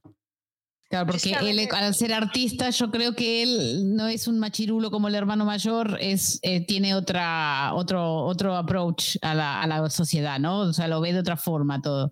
Me, me parece estupendo que hayan puesto a un personaje como él. Yo al principio pensaba, pensaba que era bisexual, es que me, me acabo de hacer daño, con tengo una herida en el pie. Yo pensaba que era bisexual porque yo lo confundí. En el momento en que él entra al burdel, que, que abre la puerta de la habitación, que ve a los dos hombres, yo me, me, acuerdo que me confundí, pensaba que él era uno de ellos, ¿vale? Y él se quedó todo parado y después, mm, ¿sabes? Después fue y se, y se, bueno, se marcó el trío con la Madame Lacroix y la otra chica. Sí. Yo, por eso yo digo que yo tenía esa confusión. Puede ser que lo hagan bisexual, pero... Tenemos que tener clara una cosa. Leí al principio que dentro del contrato que firmaron la autora con, con Sonda, lo único que pidió la autora era que, se, que las parejas se, se mantuvieran las mismas. Tenemos en cuenta que son libros de los 2000 todas las parejas son heterosexuales, pero que al final termine casándose con una mujer no quiere decir que antes haya podido tener relaciones con hombres. Entonces, por eso yo no puedo asegurar que en un futuro, en una temporada 3, le dé por probar. Y luego tenemos aquí a tres personajes más pequeñitos, que es Cressida Cooper, que la estamos viendo en todas las temporadas, que es la malota, es la, la busona, la eterna solterona. La eterna, bueno, ya veremos. De momento Ay, Dios, a ver un libro, tengo que leer. De momento sí. Y, y, ella, pues de momento lo único que va a saber hacer es ponerse celosa y desear el mal a, a los que le salen bien las cosas. Tenemos a Genevieve Delacroix, la modista, que eh, en esta temporada lo único que hemos visto de ella ha sido pues que es un poco el centro neurálgico de los chismes está en la modista, que es donde van a parar todas las mujeres. Se nos lía con Benedict y en la segunda temporada pues veremos un poquito más de ella, se tendrá nuevas alianzas. Y luego Mondrich, Mondrich yo creo que va a tener mucho más que decir aparte de lo que ha dicho esta temporada, es el mejor amigo del duque, y en esta temporada lo más importante que ha hecho ha sido amañar una pelea con Lord Featherington para, para ganar una pasta. Él en un principio no quiere hacerlo, pero se da cuenta de que es la única manera que tiene de poder salir adelante económicamente con su familia. Y luego, luego sabemos lo que le pasa a Lord Featherington, que en el momento en el que gana la pasta, el tiempo que le da de darle dinero a su mujer para que compre vestidos nuevos a sus hijas y luego le matan y, se vuelven a quedar en la ruina. va a abrir un nuevo bar, un nuevo, club de caballeros. A veremos cómo, cómo le va en ese club de caballeros y cómo puede ayudar a los Bridgerton desde ahí. A mí me cae bien Mondrian. Eh, sí, Sí, a mí también. Ojalá que le, vaya bien. Me gusta su mujer también, eh, ¿verdad? Eh, me gusta ese, ese, modelo de familia que presentan. Y, y, me alegro que este señor antes de morir sí que le haya dado su parte, ¿verdad? Porque eso queda claro que le da la parte. Dice, la mitad se la di a uno que tuve un acuerdo y aquí tienes todo el dinero para comprarle los vestidos. Después desaparece, pero, pero esa parte por lo menos, mira, aunque él vendió el alma al diablo, por lo menos que se haga algo bueno, ¿no? De ahí. A mí me gustó mucho, un personaje muy simpático también y muy amigo del duque y le soltaba sus verdades como que tío espabila que que entre él y su mujer eh, se hacían ellos sus comentarios y el duque, ah, que estoy yo aquí. No, si usted lo que quiere es que desaparezca la, la señorita Bridgerton para él estar más tranquilo, que estoy aquí. Entonces, claro, él lo hacía de una manera como que el que te estás perdiendo la vida, que estás dejando escapar el tren por tonto. Este es tonto, el duque. Yo lo tenía claro desde el principio. y el actor más. El actor es insoportable. Un chulo. ¿Quién eres, nene? Mírate el espejo, que tampoco eres tan guapo. Ah, no lo soporto. No puedo ah. No puedo con él. Vamos a, hacer una recopilación y vamos a ver los puntos en los que nos tenemos que fijar de cara a las próximas temporadas, lo que los desencadenantes de lo que va a pasar en próximas temporadas, teniendo en cuenta la segunda temporada que no hemos hablado de ella como si no la hubiéramos visto, ¿vale? Hay que tener en cuenta que Lady Bridgerton utiliza a Lady Whistledown para quitarse de encima a Berbrook. Eso hay que tenerlo en cuenta, de cara a cuando Lady Whistledown salga del armario, ¿vale? La petición de mano de Colina Marina, que es lo que desencadena el escrito de Lady Whistledown sobre el embarazo de Marina. Eso también hay que tenerlo en cuenta el check. Lady ok, la coletilla que traerá, ¿no? Lady Whistledown ha ayudado en esto, ¿vale? ok. Que Siena deja a Anthony, le dice que está perdido, que no sabe lo que va a ser de su vida y que a partir de ahí él decide que va a buscar a una, una, unión por convivencia. Él va a hacer un casting de viscondesas. que, no, se nos olvide el casting, madre mía. Y importante, porque esto, si no habéis leído los libros, o sea, os puede romper la cabeza, sobre todo si no os vais a quedar a, quedar a la zona de spoilers. Philip Crane se casa con Marina Thompson. Y eso más adelante tendrá sus consecuencias, ¿vale? Nos quedamos con esas cinco cosas. Sí, sí, sí, ellos se casan, yo sé que ellos se casan. Yo sé que sí, claro, la segunda temporada. que yo no. Sí, que yo no me acuerdo. Pero tú has visto la temporada 2, Mónica. Sí, pero que ya me olvidé, hace un año o no sé cuánto que la vi. Así que y no leí los libros, o sea que no reafirmé nada. Pero vale, pero no me acordaba que volvía a aparecer Rob Cameron por aquí. Que Patty me soltó una perla y yo me fui para Google y dije, madre mía, ¿pero qué va a pasar aquí? oh, no. Venga, pasamos a la zona de spoilers y dejamos de hablar en clave. Por favor. Vale.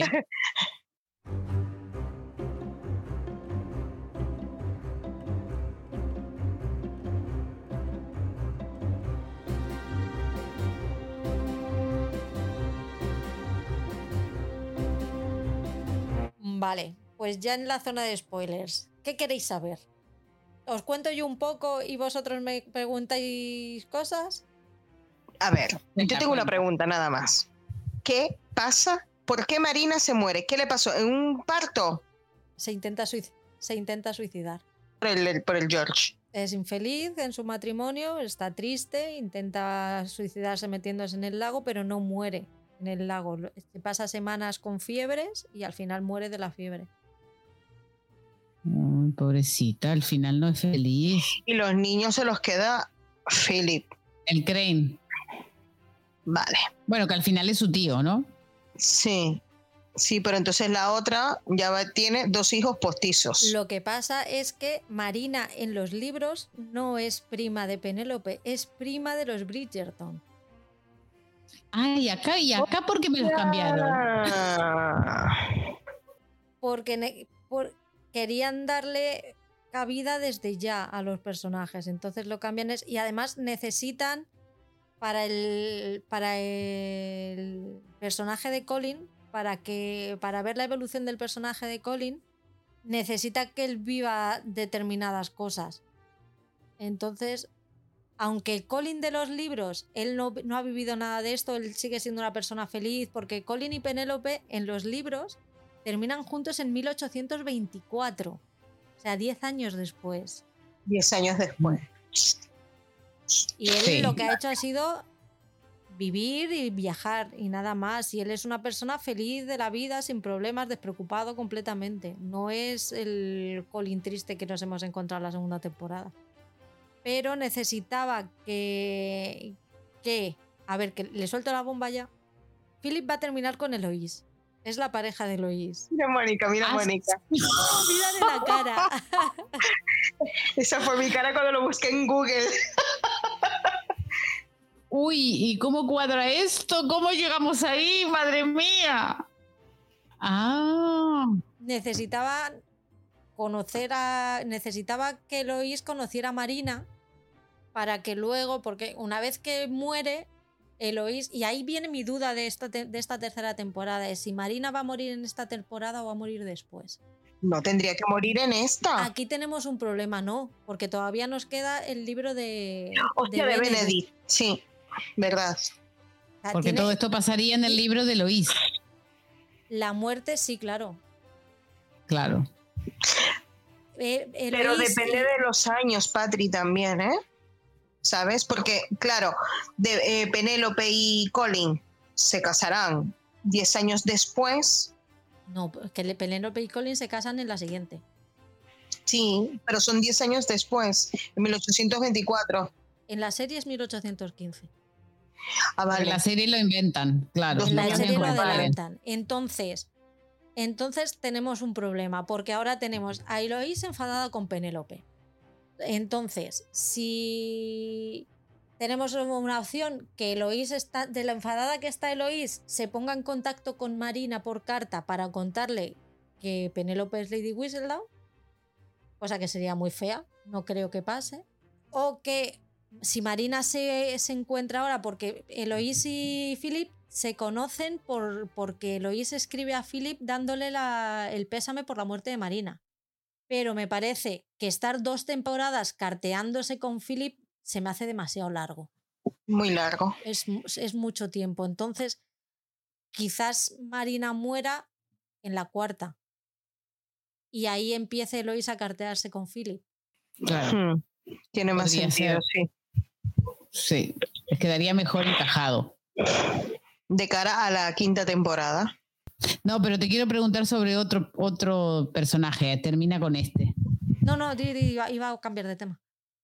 Ah, yo te iba a preguntar lo que me apunté hoy, que quiero preguntarte desde hoy, que es si en los libros sabemos eh, quién es, eh, a ver, si los lectores sabemos todo el tiempo quién es Lady Whistledown o también nos, nos enteramos como nos enteramos en la serie, al final de la primera temporada. Tampoco es así, ¿no? En los libros te enteras al final de la cuarta temporada. O sea, a mitad de la cuarta temporada. Te, enteras cuando se entera Colin.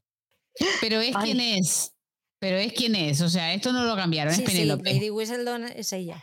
Ah, vale, vale. Pues tenía miedo de que fuera también un invento, pero quería saber eso, que tú, tú, tú como lector no eres consciente, igual que, el, que los personajes. Nadie sabe, solo ella quién es, ¿no? Vale, me alegro.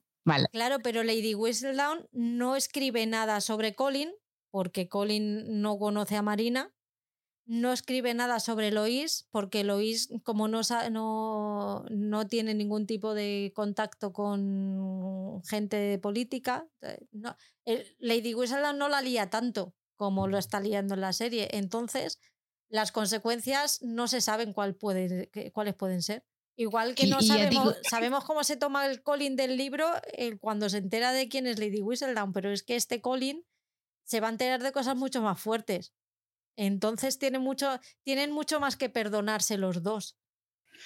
Pues vaya. Vale, y una pregunta. ¿Y en la temporada 3, Lady Whistledown sigue chismorreando? Vale. Pues mire, ella ya tiene esa, esa 3, tarea. En, la en el libro 3 o en la temporada 3. En la temporada 3. Sí, claro, sí. Ella había dejado Lady Whistledown, pero cuando ve que Colin también, eh, que Colin dice que nunca la cortejaría y ella se, se ve sola, vuelve a escribir otra vez, porque es lo único que la queda. No tiene, no tiene a nadie más, Eloís no la habla, Colin la ha dejado a la altura del betún y ella se siente sola, porque es que antes de que Colin le diga que nunca la cortejaría, le dice que le va a cuidar toda su vida y poco más que le declara su amor que ella está, vamos, mm, dando saltos de alegría y de repente se mm, le escucha decir que no, que ni de coña. No está tan convencida, Patri. Pues ¿Qué te bien, parece? ¿no? Yo creo que me voy a enfadar con ese episodio. ¿Con el de cuál? ¿Con el primero? Con el de la Lady Whistledown cuando ella deja de ser Lady Whistledown ya. A ver cómo lo hacen. Por eso. Ay, Dios mío. Es que no lo- es-. Es que no lo sé, porque en el libro 3, que es el de Benedict, eh, Lady Whistledown sigue, sigue escribiendo. Entonces no sé si van a hacer, supongo, y estos son suposiciones mías, que Colin sí que se va a tener que enterar sí o sí en, este, en la tercera temporada. Lo que no sé Claro. es si ellos dirán algo y se descubrirá quién es Lady Whistledown o, de- o Lady Whistledown seguirá alguna temporada más. Es que lo lógico sería que se descubriera en la temporada 3 porque es la temporada de ella con Colin. Claro. Porque ¿qué? va, a me- estar, va a estar hasta la temporada 4 después que Colin es su marido y demás. engañarlo con que ella es la Lady no, Whistle. Yo creo, yo creo que Colin, o sea, antes de casarse, eh, Lo va a ella saber. él lo va a saber. Porque ella no creo que, no creo que ella sea capaz de casarse con él con esa mentira. No, no, no, no, no, con lo buena que es. vale. Me encantan las teorías. Sí, sí, sí, sí, a mí también. Pues bueno, a ver, que a ver, me habéis llenado, me, han- me habéis creado tantas necesidades que yo no doy, no voy a dar abasto, ¿eh? No y la puedo mujer de. Benedict mola un montón. O sea, a mí La el- Sophie. el libro, el libro de Benedict le veo sus cositas, pero yo sé que Sonda puede hacer algo muy bueno con esa historia. A mí esa historia de amor mm, me está encantando. El, claro, porque cuando yo lo empecé a leer, digo yo, pero ¿quién es Sophie? ¿Quién es Sophie? ¿Quién es Sophie? Si no la veo por aquí, no, no, me, la- no me acuerdo de esta mujer. Claro, Y y cuando- empezado cuando a le- leer por el 4. Pero, pero fue que me empecé a leer el 4 y no el 3. Esta historia me va a gustar, Pues creo Sophie, yo. ¿eh? Sophie mola de dónde sale. Sí, bueno, es, La es in- una madre llave, es una doncella. La intrahistoria de Sophie mola muchísimo. Qué Y guay, llega a la casa de los Bridgerton para ser doncella, ¿no? Pero ella llega más tarde, después de conocerle. Sí, sí, sí, sí, sí, porque ella, más tarde después de conocerle a él, Él es el que la mete a trabajar en la casa Bridgerton. pero él no la veía con ojos de mujer, sino como una doncella más. Él se enamora de ella a primera vista en un baile de máscaras, que, al que ella se escapa.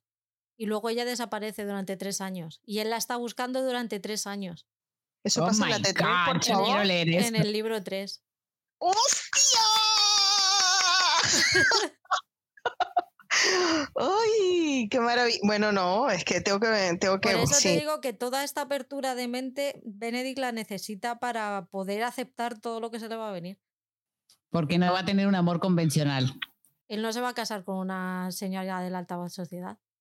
que era lo que tenía que haber hecho Vamos, Anthony en sí la que- T1, sí que casarse lo- con Sí que Siena. lo es porque ella es hija bastarda de un conde, me parece, pero es bastarda. Y, y- y la mujer del, la segunda mujer del conde no la quiere reconocer, no quiere que la tenga. Entonces la tienen como criada en casa y la tienen escondida. Y ahí el papel de Violet es para quitarse el sombrero y, y quererla para siempre. Qué buena suegra. Los tienes que leer, eh, Mónica, los libros. Eh, sí, los tengo, ¿eh? Los tengo en digital. Los tengo, pero los tengo hace años y, y siempre tengo algo más eh, que, bueno, que me apetece más leer, pero cuando los empecé a escuchar, que creo que empecé a escuchar el tercero, si no me acuerdo mal, eh, me estaba encantando. Ojalá los encontrara en, audioli en algún tipo de, de audiolibro, ¿sabes? Porque me ayuda muchísimo, porque son muy fáciles de entender, ¿no? No es que necesites estar mega ultra concentrado. Entonces me gustaría, porque no, no, no estoy teniendo mucho tiempo práctico para leer y tengo al cerebro, los- cuando me acuesto a dormir, que es cuando leo, lo tengo frito. Entonces no, leo dos renglones y me duermo.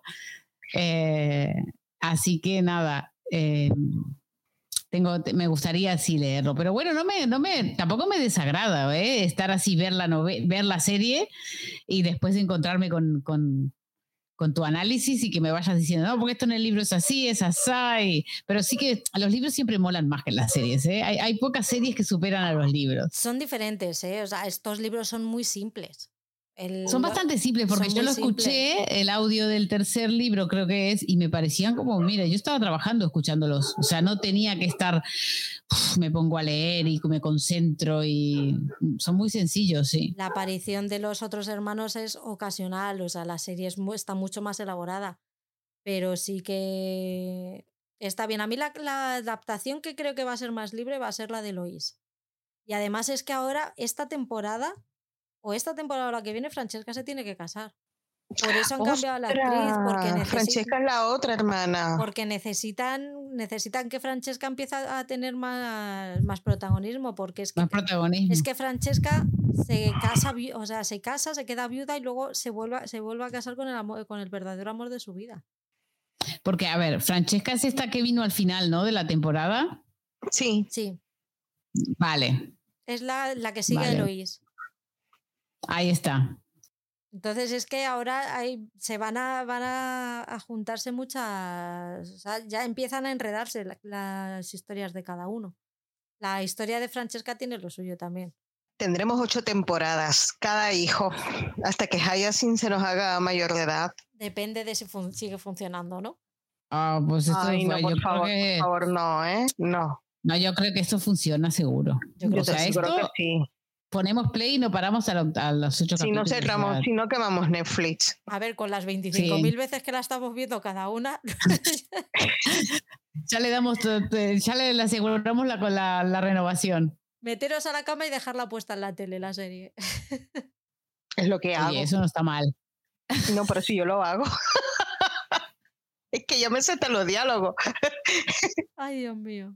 Pues eso, así más o menos, si- no sé si tenéis alguna duda más, pero la historia de Francesca también tiene lo suyo, pobrecita. Sufre mucho Francesca. ¿Y quién es el amor de la vida de Francesca? Michael. Michael. No le conocemos todavía.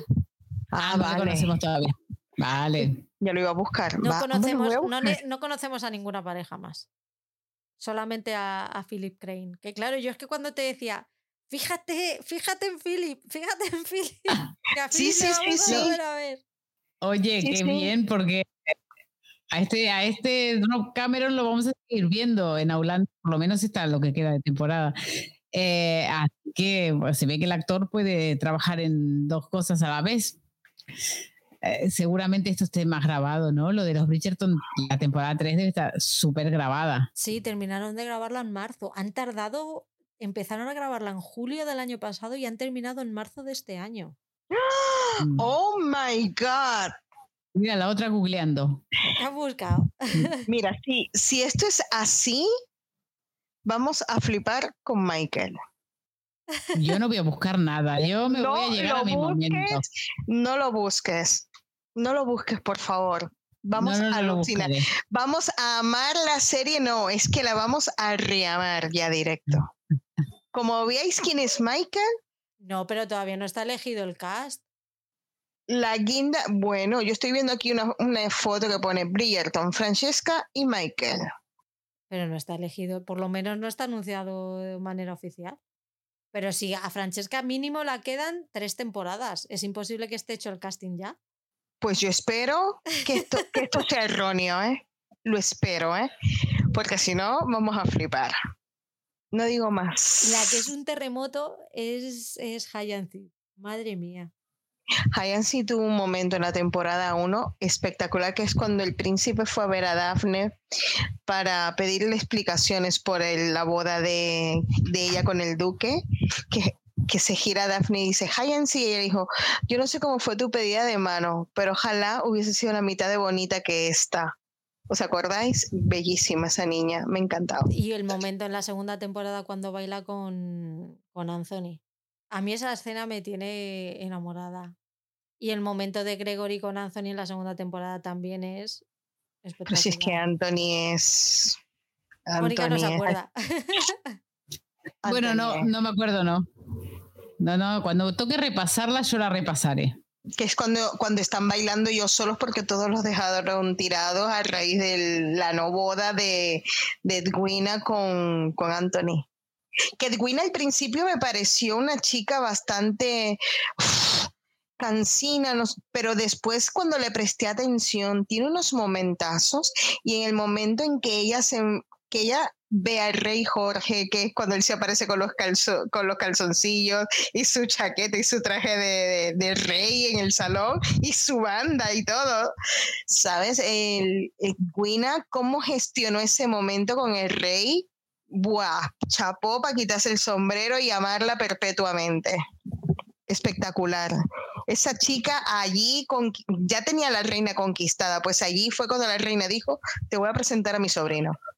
Vamos despidiendo y ya luego si queréis hablamos de cuándo vamos a grabar el siguiente. Nos vamos, vamos. Vamos. Venga. Pues muchas gracias, chicas. Me ha encantado pasar estas más de tres horas y media hablando y os espero para la segunda temporada. ¿Os apuntáis, no? Sí, claro. Claro que sí. Si nos aceptas. Hombre, yo Bueno, a Mónica sí, sí me aceptas. Hombre, no, no. Yo también soy una invitada, que ella es la jefa, ¿eh? Que Paul siempre dice que ella es la jefa. Es que ella es la jefa. Aquí Eh, empezamos las tres y terminamos las tres. Sí, siempre que vosotras queráis. Sí, sí, yo encantada, Patri, ya lo sabes, encantadísima. Y a vosotros escuchantes, espero que os haya gustado este repaso. Yo creo que nos hemos dejado poquitas cosas en el tintero. Si veis que nos hemos dejado cualquier cosa o os apetece comentarnos lo que sea, ya sabéis, nos dejáis un comentario en Spotify o en o en iVoox y nosotros lo leemos en el, en el siguiente podcast. Un besito a todos. Chao. Adeu. Adeu, adeu.